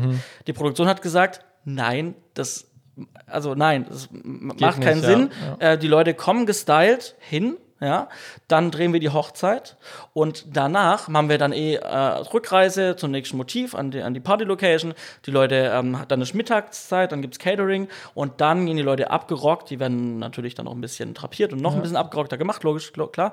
Ähm, aber dann haben wir einen viel kleineren Au- Aufwand, wie dass wir erst die Party machen, dann alle aufstylen Mhm. über den Mittag und dann in die Hochzeit drehen. Das erinnert mich so ein bisschen so, ka kaputt ist immer alles schneller und günstiger als aufgebaut. Ganz ne? genau. Also ein Styling kaputt zu machen, in Anführungsstrichen, ähm, geht halt schneller und dadurch weniger Kosten, wie Ja. wenn du alles aufstylen musst. Le leider fällt mir gerade dieser Grund nicht mehr ein, ähm, weshalb ähm, Mhm. das Kreativdepartment darauf bestanden hat, das so zu drehen. Ähm, am Ende des Tages haben wir es dann tatsächlich ähm, so gedreht, dass wir zuerst die Hochzeit gemacht haben Okay. und dann äh, die Party im Club. Das heißt, ihr wurdet quasi überstimmt als äh, Produktionsdepartment. Nee, nee, nee, wir haben zuerst die Hochzeit gedreht. Also wir Ach haben, so, ja doch, stimmt. Genau. Ja, ja, so hattet ihr es ja Ganz genau, vorgeschlagen. ganz genau. Wir haben so vorgeschlagen und Ja. so ist dann auch gekommen und das war dann auch der bessere Weg, Nachhinein. Das hat man dann auch so äh, dann nochmal reflektiert und äh, ja, Ja. nochmal drauf geschaut, zurückgeblickt und das war dann die bessere Wahl. Ja, ich, ich möchte auch noch ein Beispiel bringen. Jetzt gerade aktuell aus einer Produktion, wie ich es äh, fast tagtäglich quasi erlebe. Ähm, unter anderem im Schnitt oder auch in der Audio-Post von unserer Sendung Refresh, die wir jetzt gerade machen, ähm, wo ich merke, okay, du jetzt als Cutter zum Beispiel oder auch der Andi als äh, Toningenieur, der das Sounddesign macht, ähm, ihr wollt natürlich bei jedem Bild, bei jedem Klang und so immer das Beste rausholen. Ähm, und jetzt sind bei mir im Kopf, da ich ja Regie und Produktion zusammen mache, was ja auch äh, schon ein Paradox in sich ist, ähm, gehe auf der einen Seite voll mit euch mit und denke mir, oh ja, komm, wir, wir investieren da jetzt noch ein bisschen Zeit und suchen nochmal das Knallerbild. Also ich erinnere mich an die eine Szene, wo wir dieses Bild da in den Felsen gesucht haben, wo ich sage, komm, wir investieren jetzt nochmal die Zeit, wir suchen das Bild, das ist wirklich wichtig. Ähm, und dann sitze ich aber unten zum Beispiel in der Audiopostproduktion und sehe, ähm, wie mein Sounddesigner ähm, an einer Stelle wirklich eine Stunde, zwei Stunden dran rummacht und er ist immer noch nicht zufrieden, immer noch nicht zufrieden. Und dann komme ich so halt als Produzent rein und krieg mit, der sitzt immer noch an der Situation und sagt halt, ey, komm Andi, lass uns weitermachen. Also wir haben jetzt schon zwei Stunden hier verbracht und die Frage ist, hört's nachher der Zuschauer, ne? Und dann Genau, und was es alles kostet.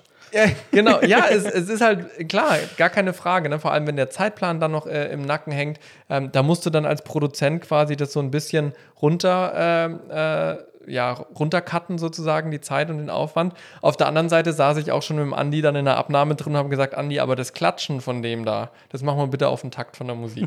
ja, also das, das ist schon ein ganz spannendes und da finde ich auch die, diese Diversität, äh, die es da gibt in den unterschiedlichen Departments, jetzt erstmal ganz allgemein Kreativproduktion, ähm, schon sehr interessant und ist auch immer wieder ein Wechselspiel. Und gerade wenn man dann mal, sage ich in Anführungsstrichen, die Seiten mal wechselt, ähm, äh, kriegt man ganz schnell mit, oh ja, stimmt, was die eigentlich mir verargumentieren, macht ja auch total Sinn, wenn ich das Ganze aus denen ihren Augen sehe. Ja. Ja. Wir haben jetzt äh, dieses Kreativ und dieses Produktionelle thematisiert, dass es da eben diese Diversitäten gibt, ja, und die auch gut sind, dass es die gibt und dass sie da sind. Ja. Ähm, was ich aber auch schon festgestellt habe, sind der Diversitäten ähm, von ähm, Set-Kollegen, ähm, die dann entstehen, weil man sich vielleicht nicht gut versteht. Ne? Spannend, ja. Also ich hatte zum Beispiel die Erfahrung mit ähm, äh, einem Oberbeleuchter, ähm, wo wir, wo einfach die Mischung, die, die stimmt einfach nicht das Verhältnis, ja, aber alles gut, man arbeitet trotzdem auf einer professionellen Ebene äh, zusammen und man kriegt das auch alles hin und kommt das Beste am Ende raus. Und ich war in der Funktion des, des ähm, Motivaufnahmeleiters. Und ähm, was habe ich mit dem Oberbeleuchter zu tun? Klar, Thema Strom wegen Licht. Ja. Ja, das heißt, ähm, ich frage immer bei jedem Set, was brauchen wir für Strom? Und prinzipiell in jedem Set, wenn ich die Frage gestellt habe im Vorfeld, kam die Antwort vom Oberbeleuchter alles. ja, alles, was geht, ne? So, Ja. und dann sage ich, was bedeutet alles? Ich muss eh Stro Baustromkästen stellen. Stelle ich jetzt zwei Baustromkästen, ein oder schlicht zehn? So. Aber was hättest du denn gern? Ja, so dass es halt reicht. Also ich habe keine gescheiten Antworten bekommen. Ähm, am Ende hat er dann irgendwann dann doch durchblitzen lassen, dass er zwei braucht. Ich fand zwei für das, was wir gemacht haben, auch der Produktionsleiter fand zwei sehr viel. Äh, zwei Baustromkästen. Große Baustromkästen, muss man dazu sagen. Also ähm, einer hätte, also einer hätte aus unserer Sicht vollkommen gereicht. Ähm, aber und dann hat man eben, dann musste man in den Dialog treten und versuchen, irgendwie das dann, wurde dann, dann musste auch vermittelt werden, ähm, weil der Oberbeleuchter darauf bestanden hat, dass es zwei Baustromkästen gibt, was aber halt preislich doch nochmal dann das Ganze in die Höhe treibt. Allein die Anschlusskosten und die Miete, weil wir waren da auch relativ lange in diesem Motiv. Okay. Ähm, am Ende des Tages hat es zwei Baustromkästen gegeben.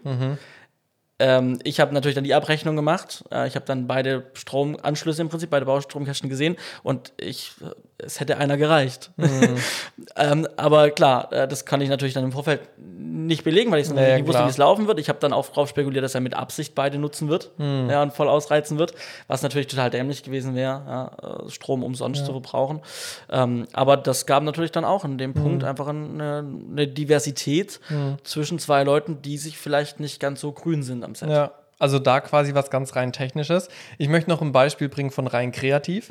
Ähm, bei uns am Sender gibt es ja auch immer wieder, sage ich mal, Spielfilmartige Produktionen. Die sind jetzt nicht 90 Minuten lang, aber mal so ein 20 Minuten ähm, Kurzfilm oder sowas gibt es bei uns auch. Und wir haben jetzt auch eine größere Produktion vor uns, die 21 gedreht werden soll, wo wir nächstes Jahr in die Pre-Production starten.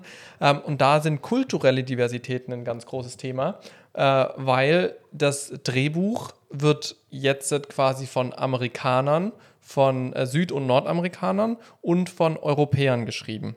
Okay. Und jetzt hast du natürlich diese kulturellen Diversitäten, ähm, die schon ganz andere Ansätze haben zu dem Thema. Und wir bei uns im Haus haben allein schon der Regisseur, der das dann nachher umsetzen wird, ist Argentinier.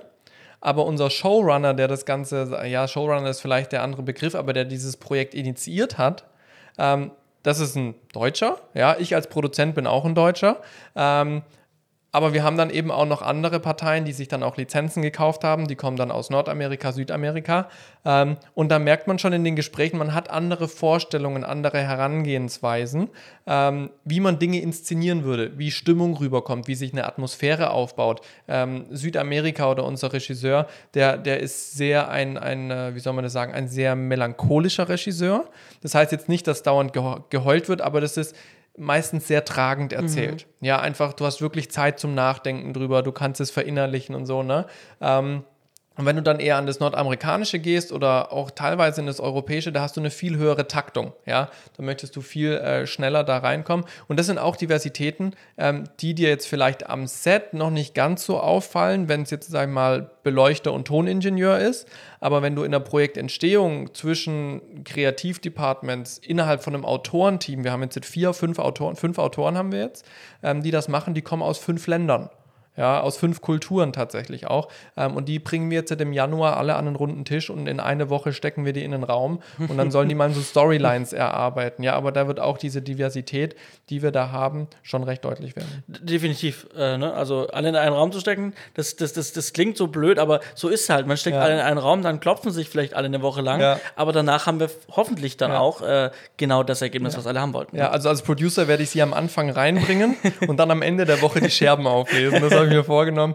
Nee, ich glaube, so schlimm wird es nicht, aber äh, da merkt man einfach, in den unterschiedlichsten Bereichen gibt es Diversitäten. Und das ist uns dem Letzten äh, aufgefallen, gerade wo wir nochmal dieses Thema auch so als Impuls bekommen haben, was ich total spannend finde, weil ich es tatsächlich in anderen Branchen nicht so stark sehe, weil da manchmal einfach weniger Emotionen, äh, weniger Leidenschaft, sondern viel mehr Objektivität und Sachlichkeit mitspielt. Mhm. Ähm, ich muss immer so an das Bankenwesen denken. Ja, da geht es halt einfach um Zahlen. Ja, da ist egal, ob du jetzt aus Honolulu kommst oder aus Timbuktu, ja, wenn da halt eine 5 steht, ist es halt eine 5. Die kannst du nicht anders interpretieren. Das ist bei uns beim Film glücklicherweise bisschen anders. Ja.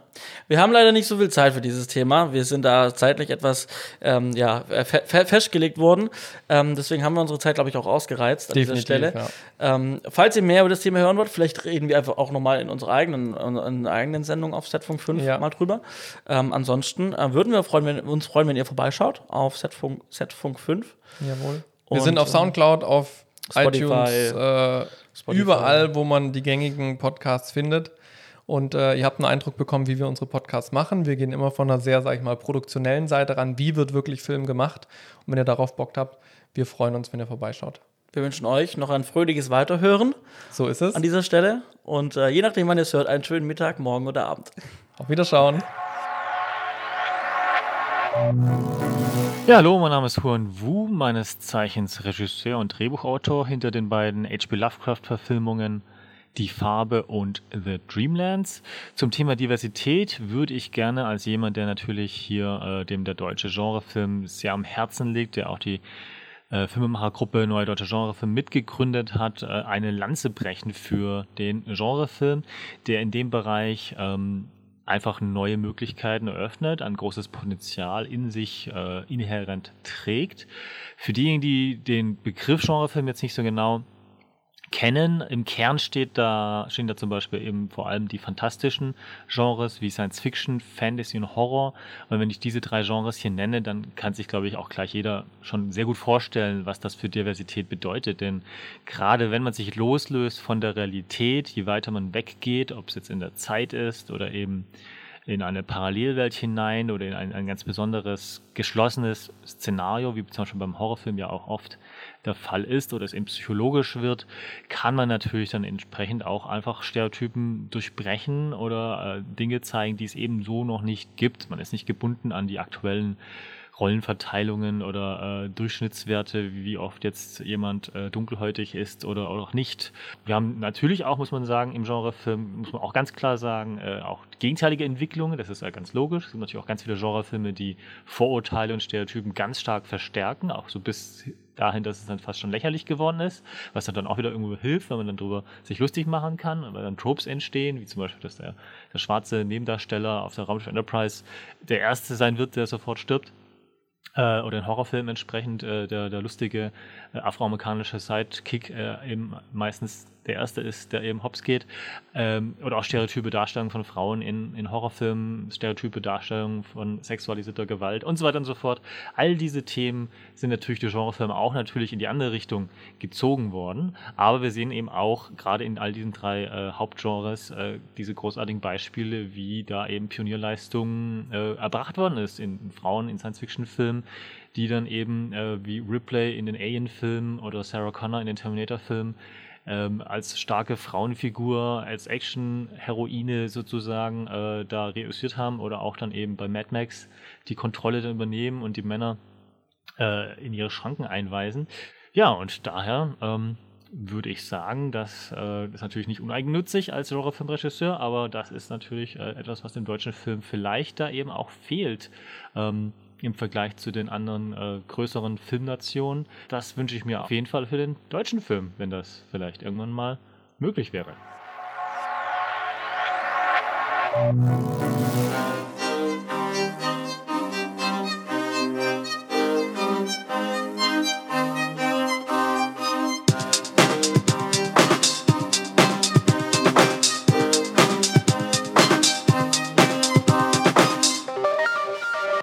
Herzlich willkommen, liebe Hörerinnen und Hörer von Indie Film Talk und all den anderen beteiligten Podcasts. Mein Name ist Jens Meyer, ich bin Autor, war auch längere Zeit als Medienjournalist unterwegs und veröffentliche den Serienreif-Podcast Deutschland in Serie seit März 2017.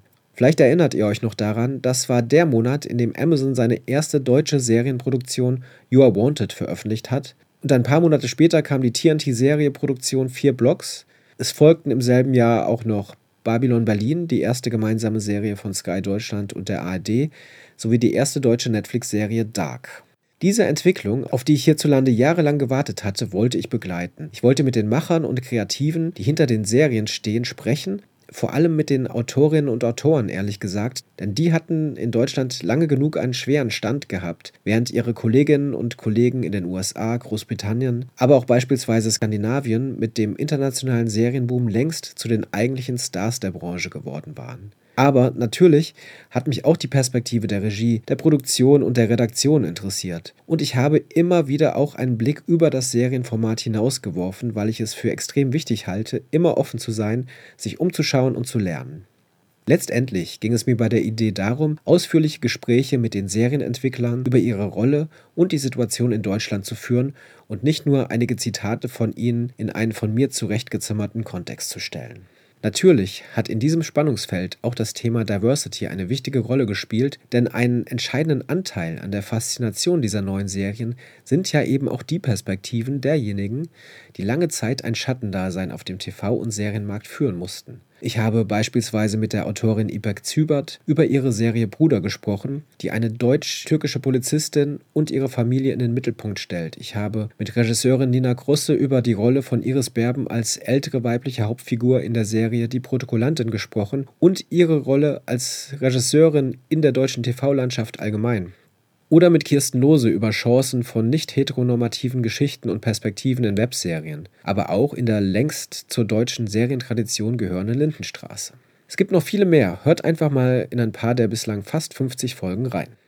Für diese besondere Folge jetzt hier, in der ich nur 15 Minuten Zeit habe, habe ich mich letztlich für einen Ausschnitt aus einer einzigen meiner Folgen entschieden, die sich nahezu ausschließlich dem Thema Diversität widmet, nämlich meinem Gespräch mit Tyron Ricketts, Schauspieler und Gründer von Pentertainment, einer Produktionsfirma, die sich das Motto Diversität als Normalität auf die Fahnen geschrieben hat.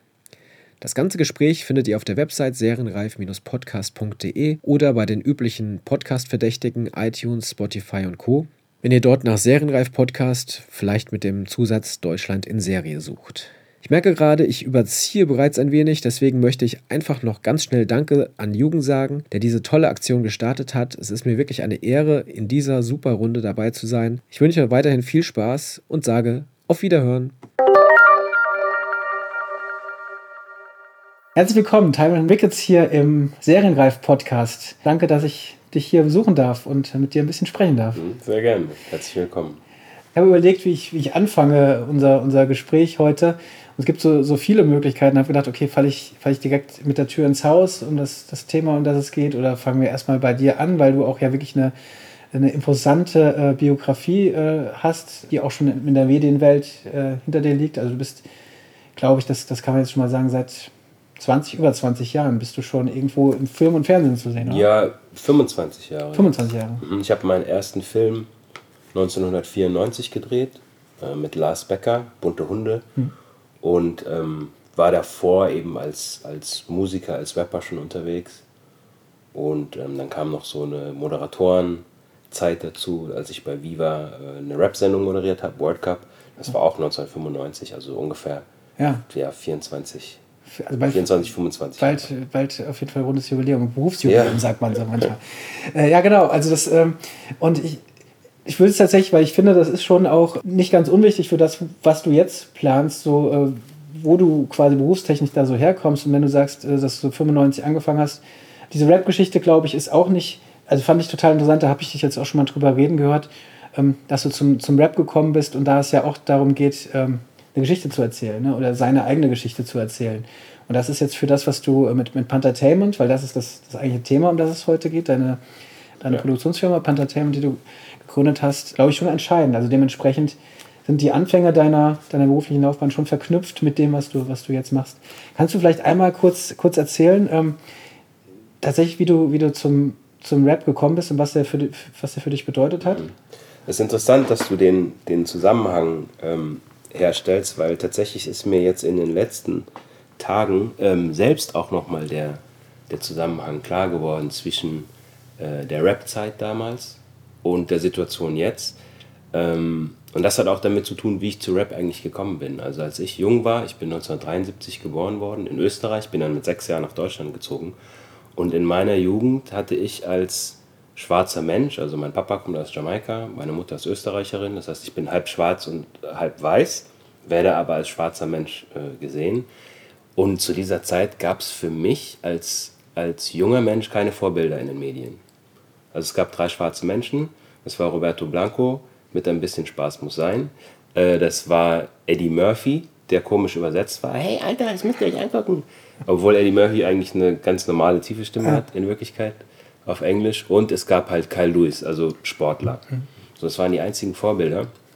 Und als ich dann so mit 12, 13, glaube ich, zum ersten Mal Rapmusik ähm, erfahren habe, das gab es ja nicht im Fernsehen, aber über einen Kumpel, der hatte dann ein Tape und dann hatte der einer hatte eine Videokassette, wo dann irgendwie so Breakdance-Videos zu sehen waren, war es das erste Mal, dass ich andere schwarze Menschen gesehen habe, die was Kraftvolles, Positives machen, die ihre eigene Stimme haben und die ihre eigene Geschichte erzählen.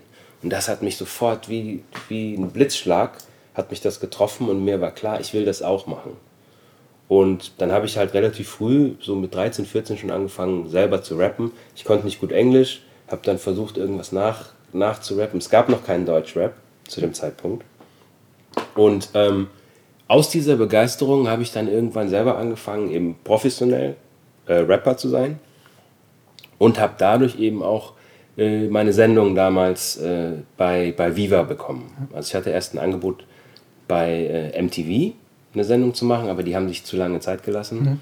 Und ähm, als ich dann wusste, ich werde in Köln studieren, äh, habe ich mich bei Viva beworben und dann die Moderation dieser Sendung übernommen und dann relativ schnell gemerkt, Moderation ist eine Sache, aber wenn ich wirklich auch da meine eigene Geschichte erzählen möchte, und das war mir immer wichtig, dann muss ich das selber produzieren. Und um diese Sendung zu produzieren, habe ich dann 1995 Pentertainment zum ersten Mal gegründet als Produktionsfirma für die Sendung bei Viva. So, und die Parallele zu heute, 20 Jahre später, oder ja, Fast 25. 25 Ja. Jahre später, Die Zeit vergeht einfach zu schnell. ist das, was damals in der Musik passiert ist, nämlich dass die Stimmlosen eine Stimme bekommen haben. Durch Rapmusik. Und das hat ja auch die, die ganze deutsche Popkultur äh, auf den Kopf gestellt. Also nach der, der äh, neuen deutschen Welle war ja Rapmusik das erste Mal wieder ähm, eine Musik, wo Deutsch ähm, auch salonfähig wurde in der Musik. Ähm, und jetzt 20, 25 Jahre später passiert das Gleiche in der Medienlandschaft. Also nicht Musik, sondern in Film und Fernsehen. Aufgrund, dass ähm, durch den technologischen Wandel, die Digitalisierung eben auch einen, einen Wandel mit sich bringt in der Art, wie kommuniziert wird, wer was sagen darf, ähm, wer plötzlich auch eine Stimme bekommt.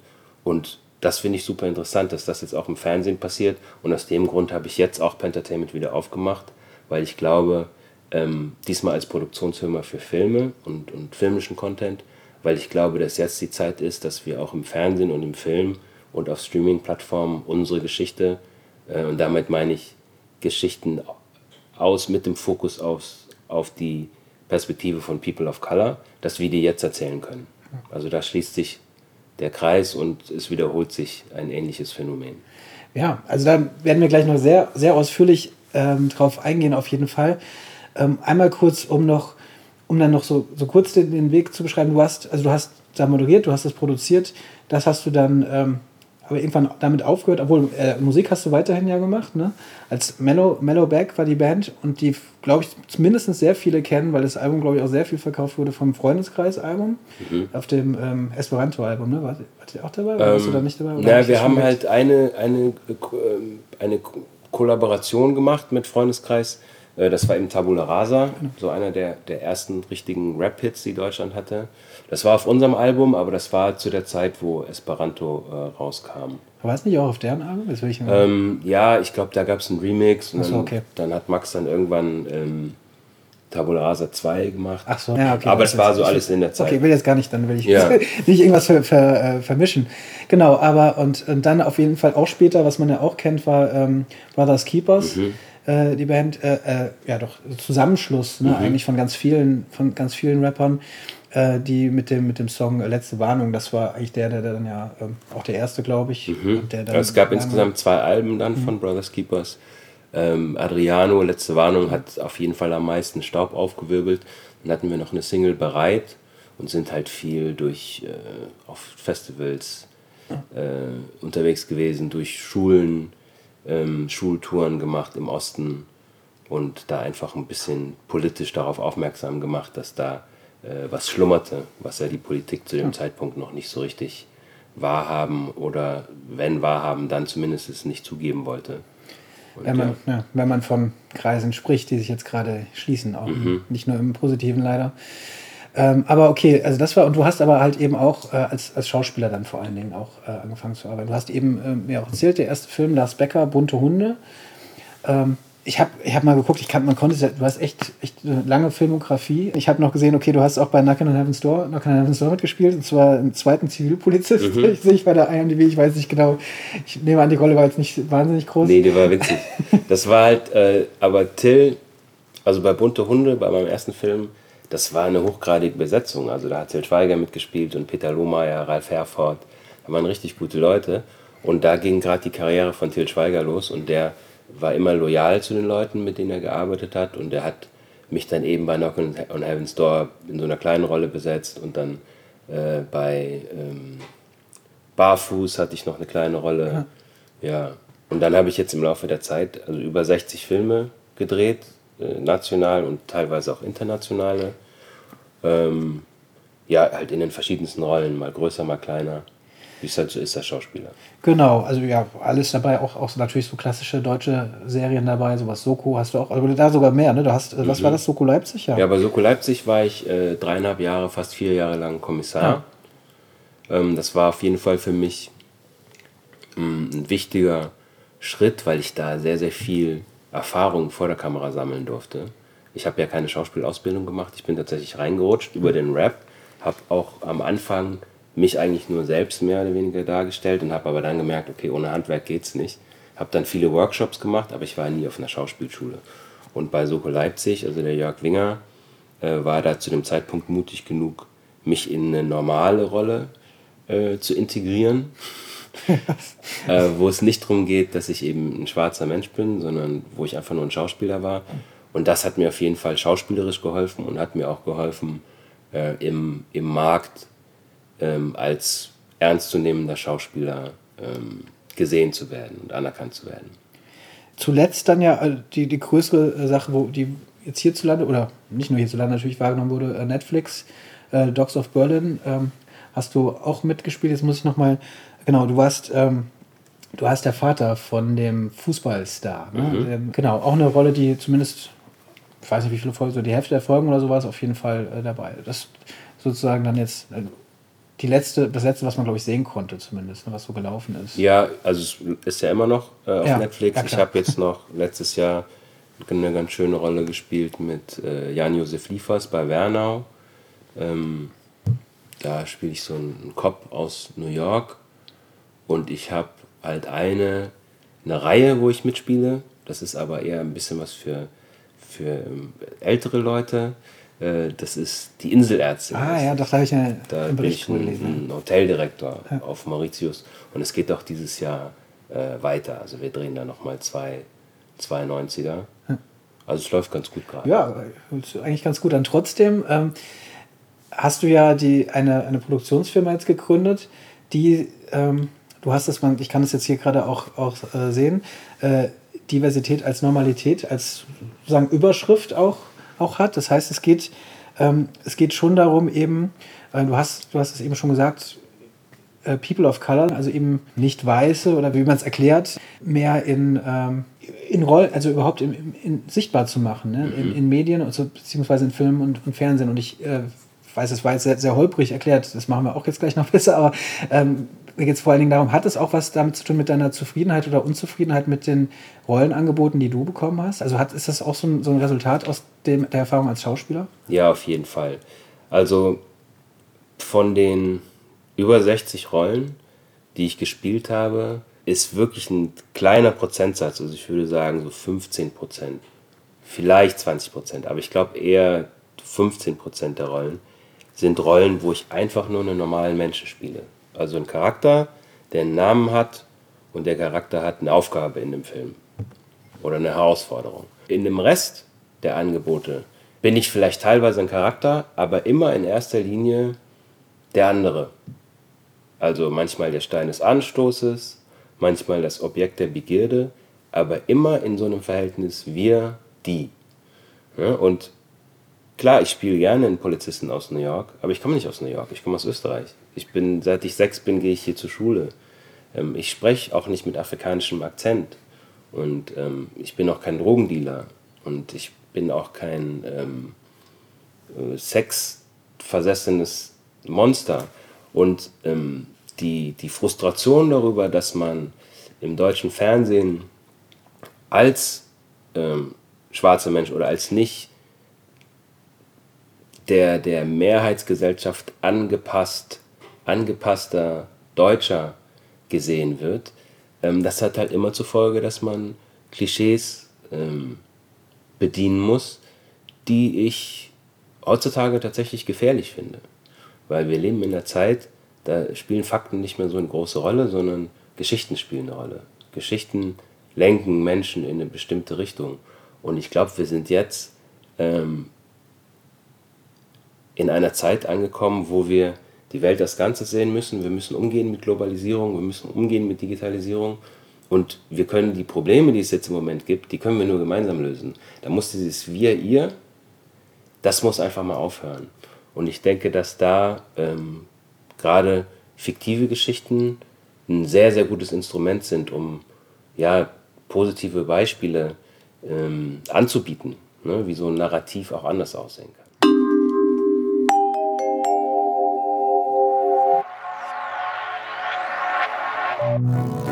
Ich bin Felix Scharin, ich bin Autor, Regisseur und Produzent.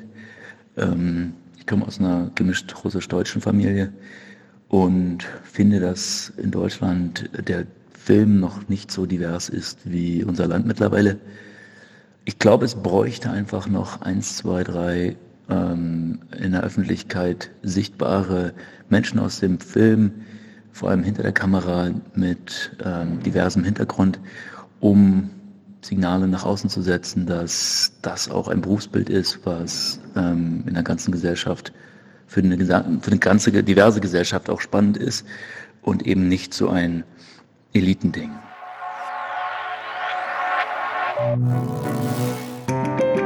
Die Deutsche Filmakademie präsentiert Close Up, ein Podcast übers Filmemachen. Hallo und herzlich willkommen zu unserer neuen Folge von Close Up, dem Podcast der Deutschen Filmakademie. Ich begrüße ganz herzlich unseren heutigen Gast, Edin Hassanovic. Hallöchen. Hallo, toll, dass du da bist. Edin, du bist 1992 geboren und zwar zu Beginn des Krieges in Bosnien und deine Mutter ist mit dir dann wenige Monate später nach Deutschland geflohen.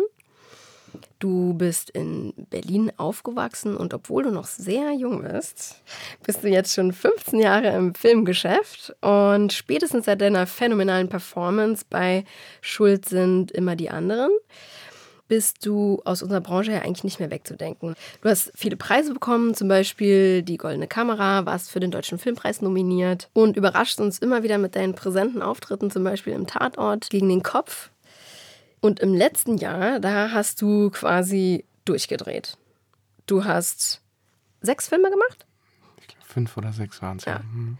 Zum Beispiel mit David Dietl zusammen Radio Date, Lara mit Jan-Ole Gerster und Mein Ende, dein Anfang, der seine Kinopremiere auf dem Filmfest München hatte und auch aktuell in den Kinos zu sehen ist. Mhm. Nach diesem übervollen Jahr hattest du dann erstmal eine Zwangspause durch einen Unfall und warst für mehrere Wochen an den Rollstuhl gefesselt und hattest viel Zeit zum Nachdenken. Und auch darüber wollen wir heute reden. Ich freue mich sehr, sehr, sehr, dass du da bist. Ich mich auch. Ich habe gesehen, wenn ihr hier so alles äh, im Gespräch hattet. Und deswegen ist es mir eine große Ehre, hier auch zu sitzen. Ja, du bist eine gute Gesellschaft, das ist richtig. Ah, aber du stinkst ja in keinem Fall ab. Also insofern. Vielen Dank. Ja. Edin, also ich konfrontiere dich gleich mal mit der Gretchenfrage, du bist ja fleißiger Podcast-Hörer, habe ja. ich gehört, deswegen kennst du die ja schon und ja. bist du schon vorbereitet. Warte, und zwar die Gretchenfrage ist, ist äh, wieso, wieso, man, wieso man den Beruf macht. Genau, warum machst du diesen Beruf? Ja, ich Idiot hätte ich mich mal vorbereitet. äh, ich, weil ich, ich, ich, weiß, ich weiß diese Antwort äh, auf diese Frage nicht. Ich habe mir das, ich habe mich natürlich selber gefragt, als ich so die anderen gehört habe, wieso mache ich das eigentlich? Und, und bei mir ist es so und bei vielen sicherlich, die einen Kunstberuf ausüben, ist es so, dass dieser Beruf eines Tages irgendwie klopft und sagt, ey, ich brauche Raum und du musst mich sehen und, und übe mich aus oder so. Und so war das bei mir. Es war nie eine notgedrungene Sache. Nach dem Abi habe ich mich nie gefragt, was mache ich. Bis zu diesem Zeitpunkt habe ich schon, glaube ich, fünf, sechs Jahre äh, gedreht deswegen mache ich den Job, weil er, weil er irgendwie schon immer Teil meines Lebens war. Also du wolltest es wirklich auch schon immer, schon immer. machen. Edin, wir fangen jetzt mal ganz von vorne an. Ich hoffe, das ist okay für dich. So, also deine Mutter, die ist mit dir vor dem Krieg in Bosnien geflohen, als du noch ein Säugling warst. Und dann bist du hier in Deutschland aufgewachsen. Wie, wie war das für dich? Wie hast du deine Kindheit hier in Deutschland erlebt? Die ersten ähm, zehn Jahre bis zur vierten Klasse war ich im Flüchtlingsheim untergebracht. So lange? Genau, das ist mir auch erst vor kurzem äh, klar geworden. Und das dann immer im, in Weißensee und Marzahn, also so ein bisschen im Osten oder fast am Rand der Stadt. Und ich erinnere mich an eine gut organisierte Kindheit. Also Aha. wir wurden einfach von, von so Flüchtlingsheimbetreibern, wurde sich vor allem die ersten fünf, sechs Jahre gut um uns gekümmert, so vor allen Dingen uns äh, Kinder. Äh, wir hatten dann irgendwie einmal in der Woche gingen so Garagentore auf und dann hatten wir so drei Räder und so und, und so Basteltag und so. Also es war echt eine gute Zeit. Und Aber auch nur einmal die Woche gab es Spielzeug. Oder? Ja, so wie ich mich jetzt so erinnern kann. Mhm. Also ansonsten hatten wir einen Spielplatz direkt im Hof und, und so. Und es wurde sich, es gab, es war super. Also es war eine tolle Zeit für mich okay. als Kind was. Wie äh, viele, ganz kurz, wie viele Leute wart ihr da in einem Raum? Also die ersten sechs Jahre waren es so vier Baracken, die aufgebaut wurden für uns in Weißensee und in einem Raum, der so, so zwölf Quadratmeter waren, waren nur waren die einzelnen Familien, also meine Mama und ich. Was ich damals nicht verstanden habe, ist, dass wir mit Menschen zusammenleben oder dass dort Menschen zusammenleben, die unten parallel gerade Krieg führen. Da waren Serben, Kroaten, Bosnier, Oh, Roma-Menschen. wow. Genau, das heißt, für die Menschen, die das alles verstanden haben, die älter waren, meine Mutter und Co., für die war das sicherlich äh, nicht so eine schöne Zeit. Meine Mutter war 24, äh, gerade rausgerissen aus, aus ihrem Leben. Ich habe so, so, so, so viel ich darüber spreche, mir Gedanken mache, werde ich, glaube ich, nie diesen Moment erfahren, dass ich sage, ah, jetzt, jetzt verstehe ich es komplett, Mhm. wie das sein kann. Ähm, und dann bin ich in Bezirken aufgewachsen, wo die Häuser so sehr weit auseinander standen. Also wo ich wirklich das Gefühl hatte, viel freie Fläche, viel frei und so. Anders als in der Innenstadt, wo die Häuser so sehr eng sind und so. Mhm, Das stimmt, das war ja eigentlich auch das Konzept der Platte, dass man Genau. hochbaut, um viel Fläche Genau, zu absolut, haben genau, für Freizeit genau. und Begegnungen und so. Und heute ist das, also heute ist das erste Flüchtlingsheim abgerissen und das zweite ist, glaube ich, ein Altersheim in, Mhm. in Marzahn. Und ich erinnere mich an eine, an eine gute Zeit. Ich bin zur Vorschule gegangen. eine Also ich bin wie, als wäre ich hier geboren. Für mich war das, ich habe das Mhm. auch nicht gespürt, dass das ein Flüchtlingsheim ist oder so. Das weiß ich natürlich erst in der Analyse, wenn ich zurückgucke. Mhm. Hast du eigentlich aktuell jemanden Flüchtlingsheim angeguckt? Wie die, das Ich war vor klingt ja anders, was man einem hört. halben Jahr, also ich habe erstmal bei mir in der, in der Gegend, ähm, habe ich eins und ich war vor einem halben Jahr oder so, war ich am Tempelhofer Feld Mhm. und das sind, das sind ja so fast Zelte und als ich das gesehen habe, war mir klar und als ich, wenn ich mich dann natürlich mit der Politik gerade so beschäftige, was hier gerade so abgeht, weiß ich, wenn wir heute ankämen, hätten wir nicht so eine gute Zeit gehabt, wie wir sie damals hatten. Und ich hätte nicht den Weg gehen- können, den ich gegangen bin. Mhm. Never, ever. Wir waren die ersten Flüchtlinge, Balkanflüchtlinge, die damals ankamen. Und ich, ähm, es, gibt, es gibt noch einen originalen Zeitungsausschnitt, der bei mir an der Wand hängt, wo ganz viele Menschen ähm, zum S-Bahnhof Lichtenberg gekommen sind und uns, die mit dem Deutschen Roten Kreuz angekommen sind, empfangen haben. Und Mhm. bis zu ihrem Ableben vor äh, ein, einem Jahr hatte ich quasi wie so eine Patenoma, eine deutsche Oma, die Ah, ja. sich irgendwie, die uns damals aufgenommen hat und Mhm. sich um uns gekümmert hat und so. Ja. Ja.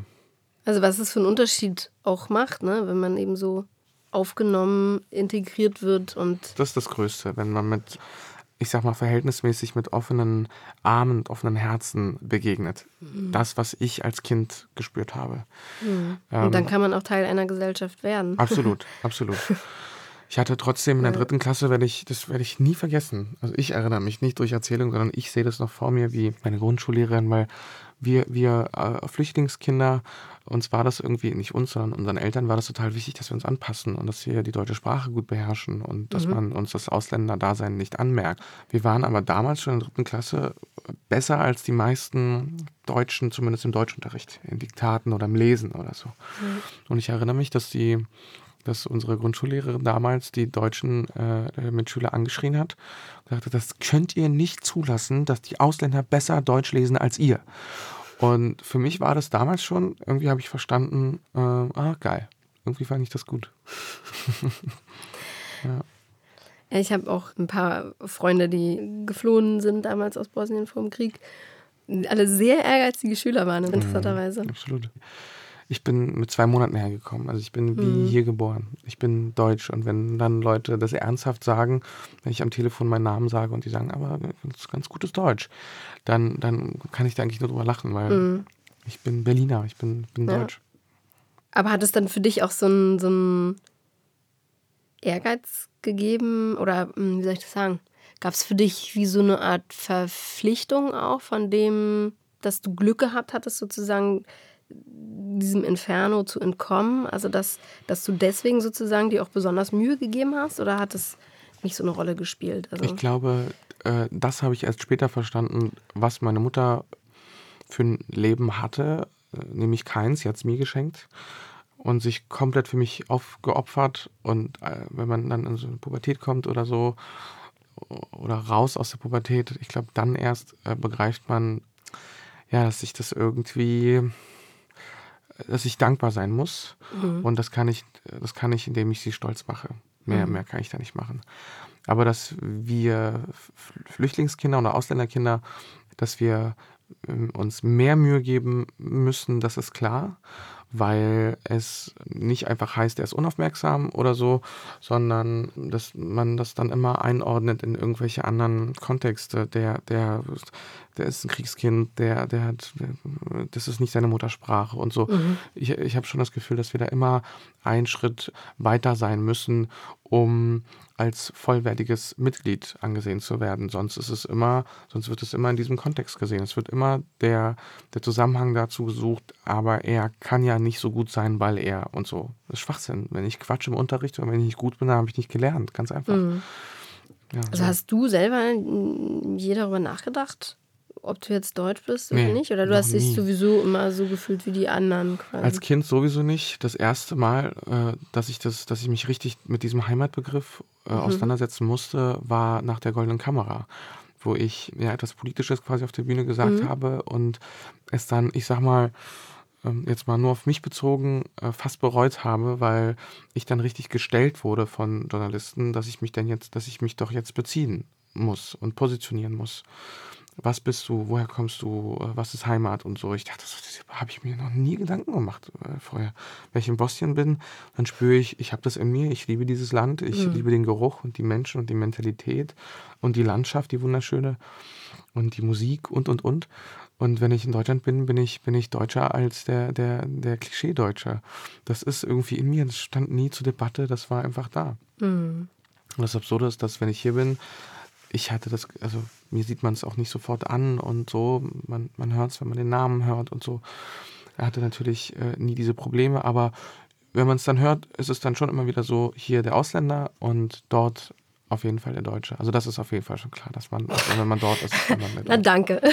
Ja. Nirgendwo quasi So automatisch richtig, ja. ein Ja, Teil. das stimmt. Mhm. Aber also, was da überwiegt, ist mein Gefühl. Ja. Dass ich weiß, ich kenne die Gesetze hier, ich ordne mich den unter, ich finde die gut. Ich mag die, die, die, die ethischen, die, Mhm. die Gesetze, die Knigge und so. Das ist alles so. Ich mag das, wie man miteinander umgeht. Ich passe mich da komplett an. Da merke ich, dass überwiegt. Ich bin deutsch. Almila Bagriacic, die hat ja mal in einem Interview erwähnt, dass sie dazu aufgefordert wurde, mal gefälligst ihren türkischen Akzent ein bisschen zu verbessern, damit sie die Türkin besser spielen kann, was sie total empört hat, weil also sie hat halt eben auch überhaupt keinen Akzent, weil sie hier aufgewachsen ist und hat auch keine Lust, irgendwie immer für die Türkin abonniert zu sein. Hast du sowas auch erlebt? Also eine deiner ersten Rolle war ja ein, ein bosnischer Flüchtlingsjunge in der Serie KDD und dann hast du auch öfter erstmal so den gewalttätigen Ausländer gespielt. Also war das, war das für dich, hast du das als Chance gesehen oder hast, hat dich das auch sehr schnell genervt, irgendwie in diese Rolle gesteckt zu werden? Also die erste Rolle, Enes beim KDD Kriminaldauerdienst, die war eigentlich ein Serbe. Und dadurch, dass es die erste Rolle war, der hieß eigentlich Goran. Ja. Und es war die erste Rolle und ich als Zwölfjähriger dachte so, das ist mir jetzt wichtig, ich spiele jetzt keinen Serben. Die, die, das Volk, was uns, was mein Vater getötet Ja, hat und was mhm. uns da mit, mit uns Krieg geführt hat. Ähm, aus heutiger Sicht natürlich albern, aber irgendwie auch, auch, weiß ich nicht, irgendwie süß, dass so ein kleiner Junge solche Gedanken hat. Dann wurde das, dann wurde der Name einfach nur geändert. Am Anfang war der Fakt da, dass man einfach arbeiten muss. Man muss einfach, so hat das auch meine erste Kinder- und Jugendagentur gesehen, erst ums Arbeit dran, rankommen und dass die Leute was mit deinem Namen anfangen und dass du eine Vita hast, dass du Erfahrungen sammelst und so. Und irgendwann, ich würde sagen, nach so den ersten Preisen oder irgendwie sowas, kam dann der Frust äh, darüber hoch, dass mir immer nur die emotional intelligenten Rollen angeboten werden und nicht die geistig intelligenten unabhängig von der, von der Nation. Ich habe immer die verschiedenen, ich habe auch Deutsch gespielt und so, ich kann mich da nicht beschweren, dass ich da äh, immer auf den Balkanesen besetzt wurde. Mhm. Wobei das immer wieder passiert und ganz oft auch ohne Sinn. Also Mhm. der Schauspieler heißt Itch am Ende. Äh, Mhm. Können wir den irgendwie einen Kroaten machen? Können wir da? Und, und dann frage ich inzwischen immer, mit was für einem Mehrwert für den Film. Also Mhm. versteht der eine Sprache, die, versteht er da irgendwas inhaltlich mehr und kann das als Polizist irgendwie verwenden, um den Mörder zu überführen? Oder, oder hält er da eine krasse Rede für, genau für solche Menschen, die das kennen, die, die hohe Positionen haben beruflich, aber immer der Kanacke bleiben? Dann ja. Ansonsten nein. Ich glaube, dass das so war beim Tatort gegen den Kopf, den du angesprochen Mhm. hast, dass dass die Rolle, bin mir aber nicht mehr so sicher, vielleicht lüge ich jetzt auch, dass die Rolle am Anfang Muhammad oder irgendwas hieß und ich habe Mhm. dann einen U-Bahn-Schläger gespielt. Mhm. Und da, da habe ich angefangen zu sagen, und Stefan Wagner, ein fantastischer Regisseur, der das akzeptiert hat, wieso kann das eigentlich kein Achim sein? Mhm. Äh, und äh, dann, dann wurde das ein Achim. Mhm. Natürlich kann es auch Muhammad sein, aber es kann genauso gut ein Achim sein. Mhm. Deswegen, also ich habe weder die Hautfarbe noch die, die dunklen Haare oder das arabische Aussehen. Ich glaube, diesen Schauspielern, die Ja. aus, aus daher kommen, aus, aus diesen Ländern und Kontinenten, die können da sicherlich noch viel mehr äh, drüber berichten. Ich habe Mhm. da immer Glück gehabt bisher. Ach so, und was ich genau, und zwar der Bogen ist nämlich, dass ich den Gangster mal gespielt habe, das ist nicht dem Fakt geschuldet, dass ich aus Bosnien komme, sondern dass die Caster, Redakteure oder Produzenten oder eher eher Redakteure und Produzenten damals nicht so mutig waren, sondern die haben gesehen, ah, das hat sich einmal bewährt, der konnte das ganz gut, wir besetzen den dann nochmal und dann auch über Jahre immer wieder als Gangster Mhm. und so. Und ich habe mich dann dagegen gewehrt und war so, ich, wieso, wieso bekomme ich immer diese körperlichen Rollen? Mhm. Ja. Ich will auch mal sowas spielen, was Tom Schilling spielt. Der Ja. spielt immer nur so, so Kopf, intelligente, Mhm, schlaue mhm. Menschen. Und ich bin dann immer so der, ja, so Ne, ne. der, das Tier Ja. irgendwie. Ja? Und dann habe ich ein ganz tolles Seminar gemacht bei meinem Coach. Und da waren, äh, zufälligerweise waren dann irgendwie vier Frauen in diesem Seminar und, und ein Mann. Wir waren zwei Männer und irgendwie, die, also die Mehrheit waren Frauen. Und am Ende des Seminars war das Feedback für mich und meine Arbeit, fünf Tage lang haben wir das gemacht. Edin, du kannst so animalisch sein, dass wir Angst vor dir haben. Und du kannst aber so sanft sein, dass ich dich gerne in den Arm nehmen möchte. Und da habe ich angefangen, das als Qualität zu sehen, meine Körperlichkeit. Mhm. Und diesen, Ah, ja. diesen Widerspruch vielleicht in Mhm. sich und diesen Kontrast. Und ab diesem Moment, ab dem Moment, wo ich aufgehört habe zu kämpfen, habe ich angefangen, Väter zu spielen, Polizisten, witzig. äh, Ja, ja. Studenten. Nicht mehr Plötzlich wurde dann, wurde dann die Ja. Intelligenz, ging dann vom Körper in den Kopf rein. Und dann, dann, wurden's noch, Okay. dann wurden die Rollen noch spannender, weil die dann beides irgendwie hatten, sowohl die Körperlichkeit als auch die väterliche Fürsorge oder so. Also, und das heißt, Rollen, die du jetzt angeboten bekommst, die heißen dann auch. Die also heißen nicht dann auch Edgar ähm, oder. Die heißen dann auch Johannes oder Paul Ja. oder sowas. Ja. Aber die heißen nicht Carlos, äh, nennen wir irgendeinen italienischen Giovanni oder so. Ah ja. Ja, und, Okay. und ich denke Ah, so, wieso eigentlich nicht? Mhm. Weil ich, also ich, Würde ich, ja ich gehen. könnte einen Spanier spielen, ich könnte einen Ja. Italiener spielen, ich könnte einen Franzosen spielen. Man muss ja kein Spanisch sprechen oder, Mhm. oder Italienisch oder Mhm. so, sondern man nennt ihn dann einfach Carlos. Vergiss es. Man weiß ja, der Schauspieler hat einen Itch am Ende.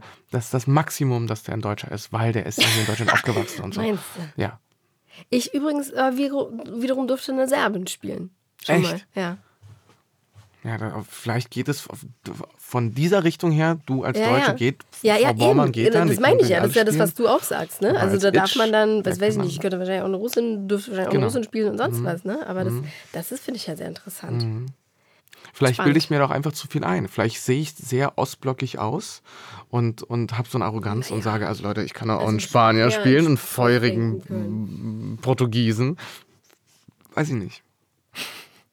Also hast du das Gefühl, da bewegt sich gerade was? Also weil zum Beispiel, ich, ich sag nur mal ganz kurz, ähm, ich habe ja eine Weile lang eine Serie gemacht, ne? Letzte Spur Mhm. Berlin.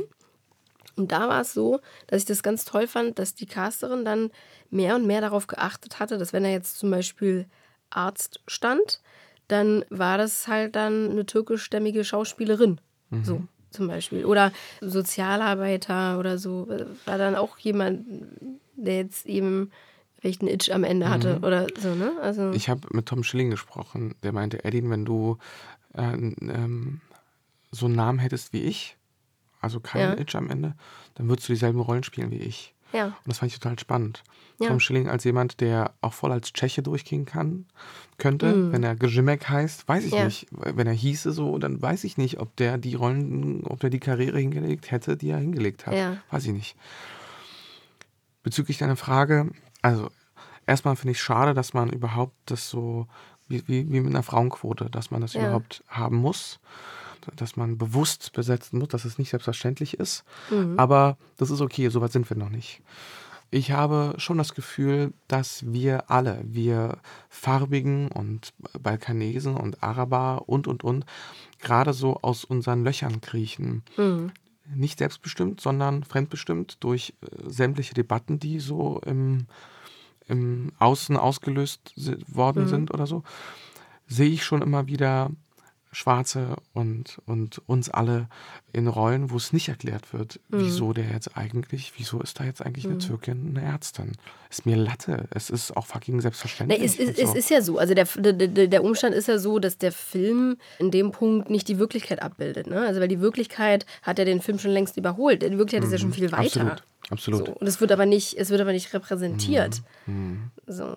Und ähm, ja, es ist halt total an der Zeit, dass das irgendwie auch in Mhm. der Filmwirklichkeit irgendwie Aber ankommt. geht's dir so, dass wenn du das siehst, also aus der Branche kommend, dass du denkst, also dass du gar nicht das annehmen kannst, sondern denkst, wieso ist der jetzt, wieso ist jetzt ein dunkelhäutiger Schauspieler ein Arzt? Ich freue mich ein Loch. Absolut, absolut. Ich, also auch. find's- und ich, ich hinterfrage das nicht in dem Sinne, wieso ist der jetzt Arzt, sondern weil ich die, die, das System kenne, die Ja. erwarte ich, es wird gleich ähm, erklärt. Und dann kann ich es nicht annehmen, sondern denke, ich mache das Spiel mit und denke, jetzt wird es bestimmt gleich, jetzt wird er erklärt. Interessant. Ah, nee, geht mir mittlerweile nicht so. Okay. Also, weil einfach auch schon durch die Sehgewohnheit, jetzt zum Beispiel bei amerikanischen Serien, wo die, wo die ja viel, viel weiter sind diesbezüglich, denke ich dann im- immer nur so, oder hoffe so, dass mir das jetzt nicht weiter erklärt Also wird. ich sehe hinter so einer Besetzung, sehe ich den Redakteur oder so und sehe den Plan dahinter. Deswegen kann ich es noch nicht annehmen. Aber Deswegen- manchmal sind es wirklich, da muss ich wirklich ein Wort für die Caster einlegen und finde es wirklich ganz toll. Alle Caster, die sich das so ein bisschen auf die Fahne schreiben, dafür mehr Diversität zu sorgen Sehr gut. und für eine Selbstverständlichkeit. Und ich weiß, ich Genau. habe mit Castern darüber geredet, es Mhm. gibt mehrere Caster, die das ganz bewusst zu denken und auch Regisseure, die ganz bewusst sagen, ähm, ich besetze immer einen äh, mit einer anderen Hautfarbe Mhm. oder der irgendwie von einer, einem anderen familiären Background hat, in einer ganz normalen Rolle, äh, aus, aus Prinzip schon Unsere, mal. unsere Seh Sehgewohnheiten müssen. um die zu ändern. Genau. Und das ist, Genau. halt, das ist halt eine Gewohnheit und dadurch muss man das halt irgendwie etablieren. So. Linus De Paoli, ich bin Filmregisseur aus Berlin und ähm, wir haben das Glück, in einer Branche zu arbeiten, beim Film, in der ähm, Diversität äh, eigentlich ja schon sehr lange und immer stärker gelebte Realität ist und was ich sehr genieße und äh, mir eigentlich auch deswegen kaum noch Gedanken im Arbeitsalltag darüber mache, ähm, wie divers äh, sozusagen mein, mein Set, meine, äh, meine Mitarbeiter, meine Crew und so weiter sind, weil es eine Natürlichkeit für mich entwickelt hat. Diese Natürlichkeit, finde ich, die muss einfach überall einkehren. Also bei äh, Redaktionen, bei Vergabe von Geldern und so weiter. Das ist eine, das ist selbst, dass dieser Begriff von Diversität fast, fast äh, gleichzusetzen ist mit dem Normalzustand.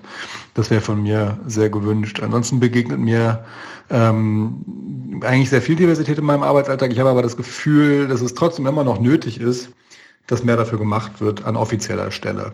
Also wenn mein persönlicher Eindruck, den ich habe und aus meiner Erfahrung ähm, mit, mit, mit, der, mit diversen ähm, Formen von Diversität, äh, wenn das die gelebte Realität für die gesamte Gesellschaft wäre, dann denke ich, äh, wären wir insgesamt reicher. Was ich in letzter Zeit besonders spannend finde, ist, dass ich einfach immer mehr Sachen sehe, Filme, Serien, äh, bei denen man ganz klar merkt, dass Diversität auch hinter der Kamera ganz besonders wichtig war, so dass die Figuren, die irgendwie und nicht nur die Figuren, sondern die Geschichten, die auch erzählt werden, ganz klar vor einer anderen Art von Diversität zeugen. Also es ist nicht mehr die Token Diversity, ich hole mir jetzt die und die Person ran, um zu zeigen, der Film ist divers, sondern dass man irgendwie einfach von anderen Perspektiven äh, von anderen Figuren erzählt, die man so noch nicht gesehen hat, die eine Authentizität haben, eine Stärke haben und äh, äh, einfach super interessant sind dadurch, dass sie von Menschen geschrieben worden sind, die sie tatsächlich auch kennen oder selber irgendwie gelebt haben. Und äh, was ich daran nochmal besonders spannend finde, ist dadurch, dass diese Geschichten Erfolg haben, trauen sich auch immer mehr Filmemacher, die diverse Stimmen haben, äh, an, an den Tisch und, und verlangen sozusagen, dass ihre Geschichten erzählt werden, trauen sich mehr kompromisslosere Geschichten zu erzählen, die sie und ihr Umfeld widerspiegeln. Und ich finde, das ist etwas Großartiges. Ich finde, es gibt mir sehr viel Hoffnung dass wir irgendwie einer Filmwelt, die vielleicht irgendwo festgefahren ist, nochmal frisches Leben einhauchen können durch bunte, moderne Geschichten, spannende Geschichten, menschliche Geschichten letztendlich auch, die aber nochmal verschiedene Aspekte beleuchten unserer Gesellschaft. Und ähm, um ehrlich zu sein, ich freue mich drauf. Hey und willkommen beim Indie Film Talk Podcast. Der Podcast, wo es um die täglichen Freuden und den immerwährenden Kampf eines Filmschaffenden geht. Viel Spaß!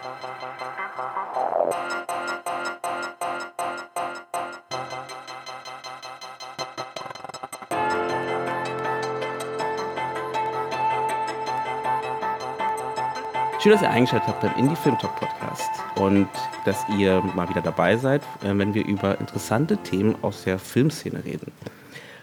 Heute reden wir über das Thema Diversität, ein Thema, was oft zwar besprochen wird, aber ich glaube noch nicht genug besprochen wird, weil es, glaube ich, auch so vielfältig ist. Und wir wollen mal schauen, was gibt es denn im Film eigentlich? Was heißt Diversität im Film?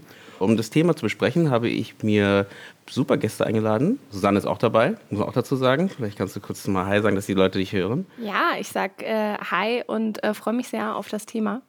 Vielfalt am Set und was uns sonst noch alles einfällt, was vor und hinter der Kamera passiert, was wir für coole Projekte kennen, die mit Diversity sich lange Zeit schon beschäftigen.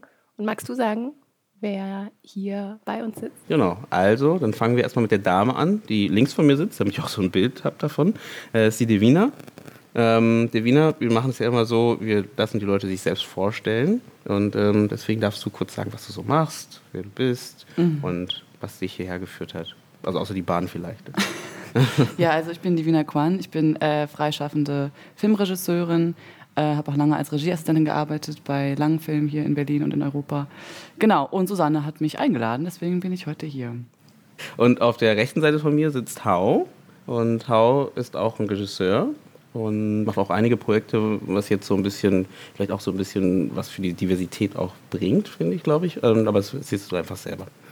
Ja, hallo, ich bin Diordo, ich bin Autor und Regisseur aus Berlin und äh, mache auch das Berlin Asian Film Network und engagiere mich hier und da auch filmpolitisch. Und wurde auch von Susanne eingeladen, die ich äh, in Saarbrücken kennengelernt habe beim Max-Ophüls-Preis. Tja. Also bin ich der Einzige, der keinen eingeladen hat. Von zwei Leuten. Nein, wir arbeiten ja gut zusammen, wir ergänzen uns ja. Und, ähm, heute habe ich mal die Gäste rangeholt. nee, super. Ich würde das Thema gerne anfangen mit einer kleinen Geschichte, die ich schon echt hart finde äh, auf der einen Seite. Und das gleich mit einem harten Thema rein und mal gucken, vielleicht äh, wollte ich mal hören, was ihr davon haltet. Also es geht darum, ich hatte vor, ich glaube, es war vor zwei Jahren, äh, mal habe ich mit einem Filmschaffenden zusammengearbeitet, der einen Film umsetzen wollte. Drehbuch stand schon grundsätzlich gesehen. Es ging jetzt darum, halt Förderer zu kriegen dafür, um Geld zu kriegen. So, und ähm, man muss dazu sagen, äh, der, der junge Mann ist zwar ein Deutscher, aber mit afrikanischem Hintergrund. Und er hat alles, ne, alles, wie gesagt, alles vorbereitet und hat auch ein Team, alles bereit. Äh, was, mit, dem, mit dem Team hat er schon mehrere andere Projekte umgesetzt. Dann haben wir ein bisschen telefoniert und in dem, in dem Telefonat hat er mir nochmal erzählt, ja, also jetzt mit der Förderung und so, er macht sich so ein bisschen Sorgen, weil er nicht weiß, äh, ob das klappt. Und dann habe ich gefragt, naja, warum? Weil das, das Skript ist doch ganz gut und die Richtung, die du da einschlägst, da kann man schon was machen. Und dann meinte er, naja, wegen meiner, seiner Hautfarbe glaubt er, das ist schwierig. Und deswegen hat er vor, äh, jemanden anders vorzuschicken. Also jemand anders als, er sucht halt jetzt noch irgendjemanden, der ein Produzent ist, der irgendwie am besten mit einer weißen Hautfarbe vorgeht, um halt an die Leute ranzutreten halt, weil er das Gefühl hat, er würde es so nicht schaffen. Und auch aus Erfahrung meinte er, ähm, wenn er dann doch mal mit äh, bei irgendwelchen Veranstaltungen etc. Äh, mit, mit äh, oder auch im, im Büro im Gespräch ist, dass viele dann trotzdem irgendwie so eine Vorsicht hat, haben. Und ja, das, das ist, fand ich echt hart, weil ich bin ja auch von der Hautfarbe schwarz oder braun. Aber ich habe das noch nicht so stark mitbekommen. Also ich würde es jetzt nicht unterschreiben, dass es jetzt überall so ist. Ich hatte es bei meinen Projekten noch nicht. Aber ich fand es interessant, dass es halt immer noch scheinbar da ist, dieses Gefühl bei vielen Leuten. Ähm, habt ihr da solche Erfahrungen gemacht, irgendwie in diese Richtung? Oder was denkt ihr überhaupt über diese Szenerie? Scheinbar eine gute Frage, die Leute überlegen. Ja, äh, stramme Einstiegsfrage. Ich versuche halt gerade so von der anderen Seite zu denken. Also einmal auch, ähm, die Überlegung war ja auch, was haben wir für, für Erfahrungen gemacht, die genau das Thema Vielfalt ähm, beleuchten. Oder auch wenn man mal überlegt, wie vielfältig sind denn die Sets gewesen, an denen man gearbeitet hat. Ähm, und da muss ich von meiner Seite her sagen, ähm, dass das natürlich, also dass das schon eher ähm, die weißen Männer sind, so wie man es sich vorstellt, die dort arbeiten und auch in den Head-Offs unterwegs sind. Also es gab ganz, ganz wenige Projekte, insbesondere ein Projekt, wo halt zum Beispiel viele Frauen in den Head-Offs waren. Und das wurde schon auch als eine Besonderheit wahrgenommen. Und ähm, demnach versuche ich halt gerade zu überlegen, also ich kann ja irgendwie nur von meiner Perspektive sprechen und ähm, weiß natürlich nicht, wie das abläuft in den verschiedenen Gremien, inwiefern man dort bewusst oder unbewusst äh, sich dem zuneigt, was einem bekannt ist. Die Frage ist ja so ein bisschen auch, inwieweit das eine bewusste oder so unter, unterbewusster Mechanismus ist. Von ne? beiden Seiten auch. Ja, äh, ja, wenn wir jetzt gerade über, über, über den, was, das, was du gerade angesprochen hast, Jugend, dass, äh, dass es ja irgendwie so ein Erfahrungswert ist, den jemand hat und dass da irgendwie so ein Gefühl rüberkommt, ah, wieso kommt man überhaupt auf die Idee, quasi jemanden vorzuschicken, ähm, der für etwas Genau. steht. Ne? Das ist ja irgendwie schon mal so, wow, da sollte man sich erstmal fragen, warum, äh, Warum ist ich es in, überhaupt nötig, warum, ne? warum ist es überhaupt notwendig, Mhm. genau. So, und, äh, aber das ist ja, ich glaube, dass diese, diese Erfahrung ja auch, auch aus, nicht von, ich schätze ihn jetzt mal als äh, jemanden ein, der das auch irgendwie halbwegs einschätzen kann und ähm, ich kann mir das auch nach wie vor vorstellen.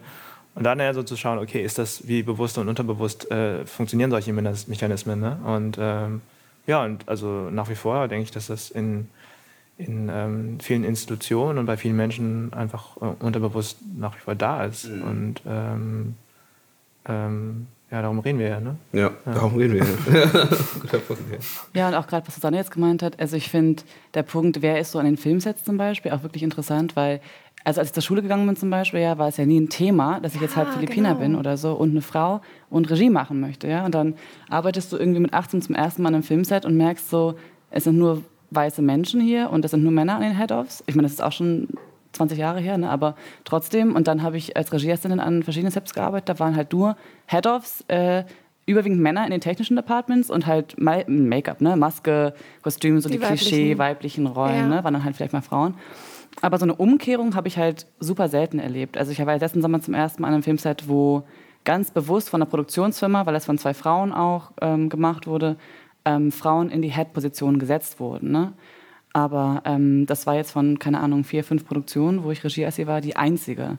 Und sonst waren es komplett Männer und ich war die, ähm, weiße Männer, ja, und ich war die einzige Person teilweise, die in der Head-Position war. Und das heißt aber auch in der Vorproduktion sitze ich halt in einem Büro und höre alle Gespräche mit, alle Überlegungen, ähm, die neuen Drehbuchversionen etc. und bin die einzige Frau und habe die einzige Perspektive, die vielleicht nicht cis, männlich, weiß, hetero ist. So, ne? Und das macht natürlich was aus. Ne? Also ähm, da kann ich mir auch vorstellen, dass es dann so Gatekeepers gibt, die halt dann sagen, ja, ähm, wir fördern zum Beispiel, ist ja auch ganz auf persönliche Connections und so, ja, wir fördern irgendwelche Leute, die wir schon mal gesehen haben, gehört haben, etc. Mhm, genau. Dann stellt sich Ja. auch die Frage, wer ist lauter? Also oft ist es immer noch so, dass Männer so einen Schulterschluss machen miteinander, sich gegenseitig fördern, ähm, sich mehr vertrauen zum Beispiel auch und sagen, ja, also ich weiß nicht, ob die das jetzt hinkriegt, ne, so einen Langfilm oder so. Und bei dem Typen dann vielleicht schon eher sagen, ja, also ja, nee, mit dem habe ich schon mal gearbeitet und so, dann äh, so pushe ich den halt vielleicht nochmal eher ein bisschen. Ne? Und ähm, dann halt auch sagen, ja, also also es ist auch so eine gewisse Blindheit dabei ne, bei Förderung, dass sie halt sagen, es gibt ja keine anderen. Wo ich denke, habt ihr überhaupt gesucht? Habt ihr überhaupt geguckt irgendwie so? Ne? Und dann nehmen sie halt die, von denen sie schon mal gehört haben und so weiter und so fort. Und das ist halt systematisch und strukturell und ähm, genau, also geht halt in ganz vielen Facetten, finde ich jetzt so. Ne? Gerade weil du auch ähm, den Aspekt Schule angesprochen hast. Jetzt gerade aktuell arbeite ich in der Schule, aber bin halt selber auch in Berlin geboren, aufgewachsen, zur Schule gegangen. Dort war äh, Vielfalt an, an Kindern, die aus, von überall herkamen, eigentlich immer, äh, also war nie ein Thema im Sinne von, dass es ein Thema sein muss. So bewusst für mich, zumindest nicht in Berlin. In Dresden, wo ich gerade an der Grundschule bin, ist es nochmal was anderes. Da wird es sehr stark wahrgenommen. An der Schule tut man echt sein Bestes, die äh, verschiedenen Kinder, die halt häufig eben muttersprachlich nicht deutsch sind, ähm, schnellstmöglich mit einzubinden, dass sie gut mitkommen. Ähm, und da ist Vielfalt halt voll gegeben.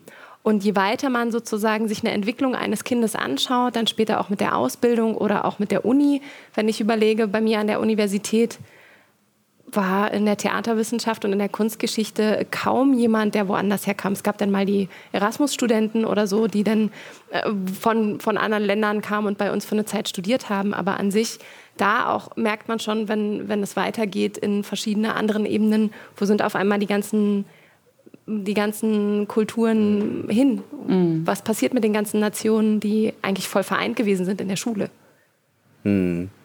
Ich glaube, ähm, im, im Film oder am Set, um das mit weiterzutragen, glaube ich, ist es halt oft auch so, das hast du ja gerade so ein bisschen angesprochen, viel auch mit dem Thema, weil der Film ist ja, lebt davon, dass man halt, es ist eine Branche, die halt sehr von Vertrauen, mit Vertrauen zu tun hat, ne? mit, mit äh, bevor man mit jemandem zusammenarbeitet. Das heißt, das, deswegen ergibt sich ja oft, dass es dann halt so immer so kleine Grüppchen gibt, die sich halt bilden und dann halt die immer, immer weiter zusammenarbeiten halt. Und Aber das ist doch überall so. Also Vitamin B, dass man äh, da gerne drauf zurückgreift, auf jemanden, mit dem man schon mal zusammengearbeitet hat, egal in welchem Bereich, finde ich, findest du überall. aber das ist ein Film besonders, finde ich. Also weil du halt halt schon. Aber kannst du das denn sagen? Weil du also bist du so in einem anderen beruflichen Bereich, der fernab von dem künstlerischen Bereich ist, dass du das einschätzen kannst? Also, äh, Ja. weil, ga- ganz ehrlich gefragt, ähm, nein. aus den universitären Strukturen weiß ich, wenn man halt einen Hiwi hat und der war halt in dem Projekt gut, dann macht er dort seine Doktorarbeit.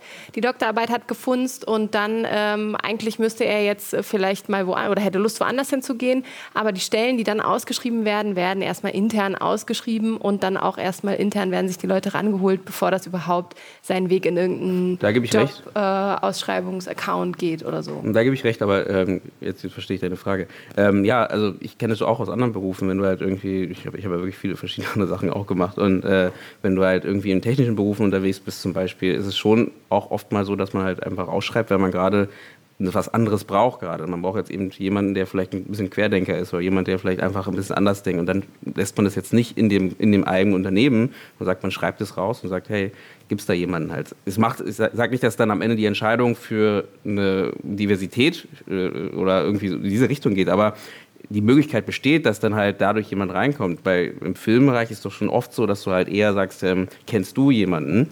Susanne, ich habe mit dir mit zusammengearbeitet. Äh, kennst du jemanden, äh, einen guten Kameramann, den ich jetzt für dieses Projekt halt ähm, holen kann? Und wenn, wenn du jetzt nur Männer kennst in deinem Umkreis, die, wo du weißt, okay, die sind gute Kameramänner, dann sagst du halt, ich nehme den halt. Oder- Kameramänner, ne? In dem wäre ja, wär der, ja, ich sag ja, wenn du halt Selbst, so, selbst, die, selbst die Verträge sind oftmals immer noch, da ist eine Kamerafrau und es steht Kameramann drüber. Also ich Aber muss gerade überlegen, wer mir das letztens Kennst du eine erzählt gute hat. Szenografin? Ja, aber das ist aber genau, was ich meine. Halt. Eben, das, du denkst, in dem Fall, du kennst ja nur diese, du denk, kennst nur Kameramann, denkst du. Und dann, in der Regel wirst du wahrscheinlich jetzt nicht sagen, okay, dann suche ich jetzt jemand anderes, eine, eine, eine Frau ähm, oder egal was, äh, in welcher Form, ähm, um diese Person halt, wenn ich dich gefragt habe, kennst du jemanden, und diese Person da rein, sondern du nimmst jetzt das, was da ist. Das macht es, glaube ich, so schwierig. Ich will nicht sagen, es ist nicht möglich, das macht es, glaube ich, so schwierig, weil halt dann sich das immer wieder so aufwiegelt halt. Ne? Und dann immer Ja, aber du, sag, du sagst ja selber, das, was da ist. Ne? Und das was, das, was da ist, ist ja komplett deine subjektive Wahrnehmung, das, was da ist. Also von daher ist die Frage, in welchen Kreisen hältst du dich auf? Ja, äh, es ist dann, dann geht es gar nicht mehr so, so um Film. Klar, ich verstehe das so, mit, also diese ganze Vertrauen, aber wir sprechen ja auch irgendwie so, das ist ja fast schon eine soziologische Frage, so, ne? Mhm. Also so mit, mit, dem, mit dem Background und warum äh, wird es äh, immer äh, ähm, immer, ja, warum sind die Strukturen dann auch immer weißer, wenn wir uns weiter in unserer Karriere irgendwie weiterentwickeln oder so? Mhm. Woran liegt das, ja? Und das ist ja dann wirklich eher eine Frage der Sozialisierung und so. Und, das, äh, Und auch ja, schon der Sprache. Also gerade, Ja. ne, wir, wir sind total drin zu sagen, Kameramann, Mhm.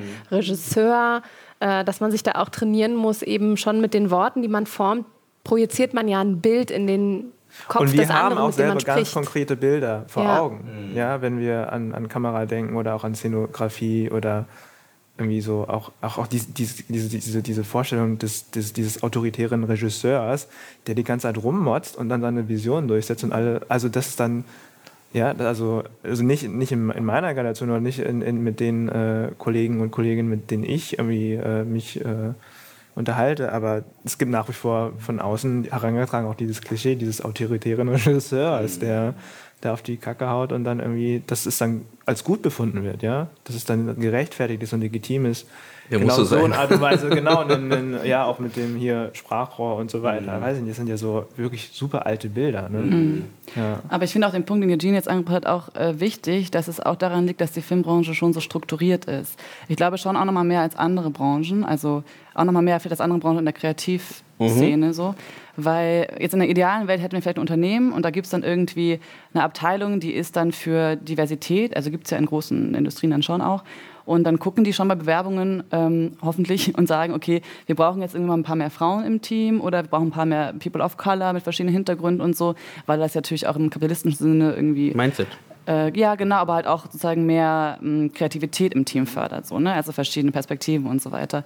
Und ähm, andersrum ist dann ja eben auch so, dass äh, idealerweise, wenn es zum Beispiel sexuelle Übergriffe gibt oder so, ja, kann man das irgendwo ähm, bei einer Instanz dann eben auch äh, anbringen und dann sagen, ich habe hier ein Problem mit den, den Kolleginnen und so weiter. Idealerweise, ja, ist jetzt in der Realität auch nicht immer so. In der Filmbranche jetzt, weil wir halt verschiedene Produktionsfirmen haben, die unter keiner Instanz stehen und die jedes Mal für jeden Langfilm wieder neue Leute anheuern, ähm, gibt es keine Kontrollmechanismen und keine Instanzen, die da irgendwie drauf gucken. Und das ist halt auch einfach strukturell schon ein riesiges Problem, ja, weil ähm, dann ist es schon eben so, es geht über Empfehlungen und bis dato war es eher so, also ich zum Beispiel habe die Erfahrung gemacht, dass ich dann teilweise wie als zu kritisch gesehen werde, ne? Und dann, weil ich ja dann die Person bin, die am Set sagt, hey Leute, das könnt ihr gerade nicht bringen irgendwie, ja, also was ist hier eigentlich los? Und dann muss ich mir Gedanken machen, oh nein, äh, war ich jetzt irgendwie gerade zu krass, äh, kriege ich jetzt den nächsten Job irgendwie, werde ich weiterempfohlen und so. Und ähm, das ist aber auch eine Verantwortung, finde ich, von Produzierenden, dass sie halt dann sagen, nee, genau solche Leute wollen wir am Set haben. Und die halt sagen, wir bringen halt eher diverse Stimmen ans Set und ähm, versuchen halt dann also diese kritischen Stimmen auch dort zu haben, weil die ja auch helfen. So, ne? Ja, und da muss außerdem, halt ist so eine- dieses, die, außerdem ist dieses Kleinhalten ja auch einfach auch eine Abwehrstrategie. Ja, ja, genau. Ne? Also von daher. Äh, Ja. Es gibt ja noch nicht mal wahrscheinlich sowas wie einen Betriebsrat in den meisten Filmproduktionen. Also da sind wir ja total klein, was halt diese ganzen äh, eigentlich Unterstützungssysteme angeht. Also wenn wir da jetzt auch von Verbänden sprechen, die jetzt ganz frisch eigentlich erst hochkommen und äh, sich entwickeln, dass man sagt, okay, ich als kunstschaffender äh, Mensch habe die Möglichkeit, wirklich ähm, einzustehen für mein Honorar, was mindestens so und so hoch sein sollte. Also da fängt es ja jetzt erst an, dass man sich dafür ähm, sensibilisiert und zusammentut und Verbände und, und Vereine knüpft. Ja, das ist schon auch, finde ich, ähm, aussagekräftig, zum Beispiel jetzt in meiner Erfahrung, dass ich überwiegend Rassismuserfahrungen am Set gemacht habe. Also nicht im Alltag irgendwie, sondern halt überwiegend an Filmsets, weil eben auch die Machtpositionen ausgenutzt werden können. Ne? Also wenn ich jetzt unter den Produzierenden, ich bin in der Hierarchie dann schon als Regieassistent zum Beispiel relativ weit oben, aber ähm, dann kann Produktion immer noch über mich verfügen oder über mich reden, wie sie wollen, denken sie, und die Regie eben auch. Und es ist halt ein erhöhter Druck und Stress auch immer, bei langen Filmen natürlich. Und dann kommen da Sachen raus teilweise, wo man denkt, aha, das war wahrscheinlich schon die ganze Zeit irgendwie dort, aber jetzt bist du gerade gestresst und deswegen wirst du irgendwie rassistisch so, ne?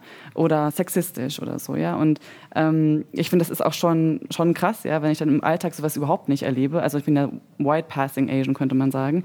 Und dann ähm, erfährt irgendein Regisseur, ah, du bist Philippiner. Und auf einmal dann kommt irgendwie der Rassismus, ne? wo man denkt, ah, warte mal, das ändert jetzt gerade irgendwie das ganze Game so, Ja. unsere Arbeitsbeziehung, weil ich Philippiner bin und so.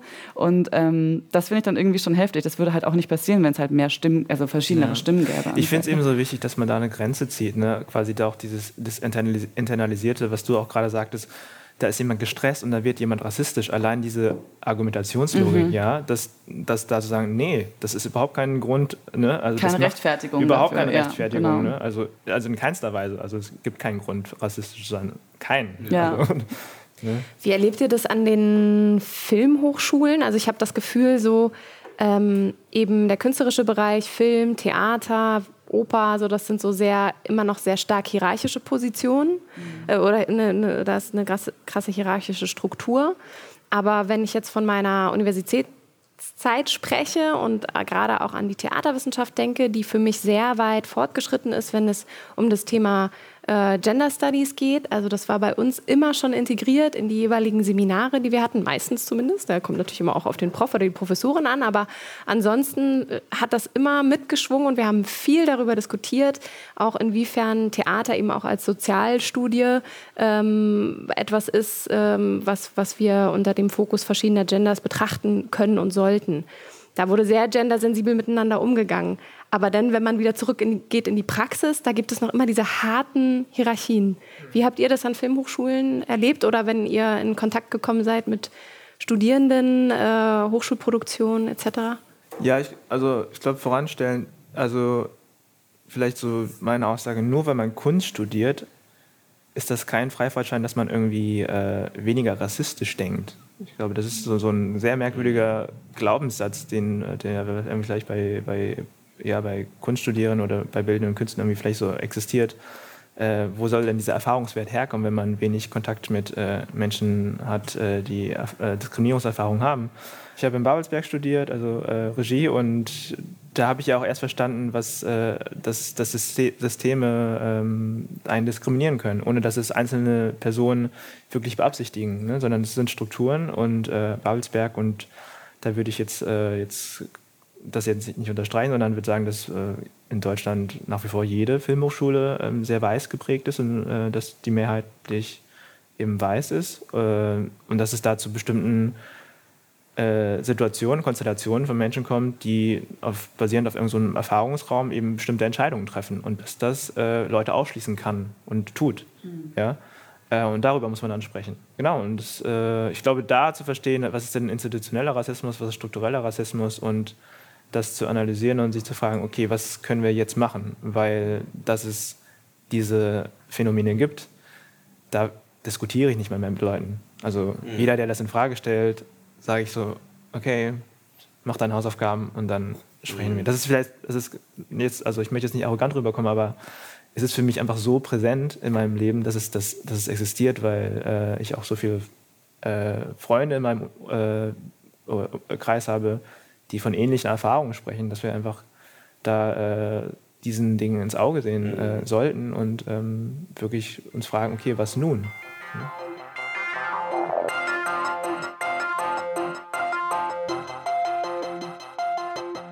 Vielen Dank fürs Zuhören bei dieser Podcast-Sonderfolge, bei der viele diverse Menschen ihre Meinungen und Ideen zum Thema Diversität innerhalb der deutschsprachigen Filmszene geteilt haben.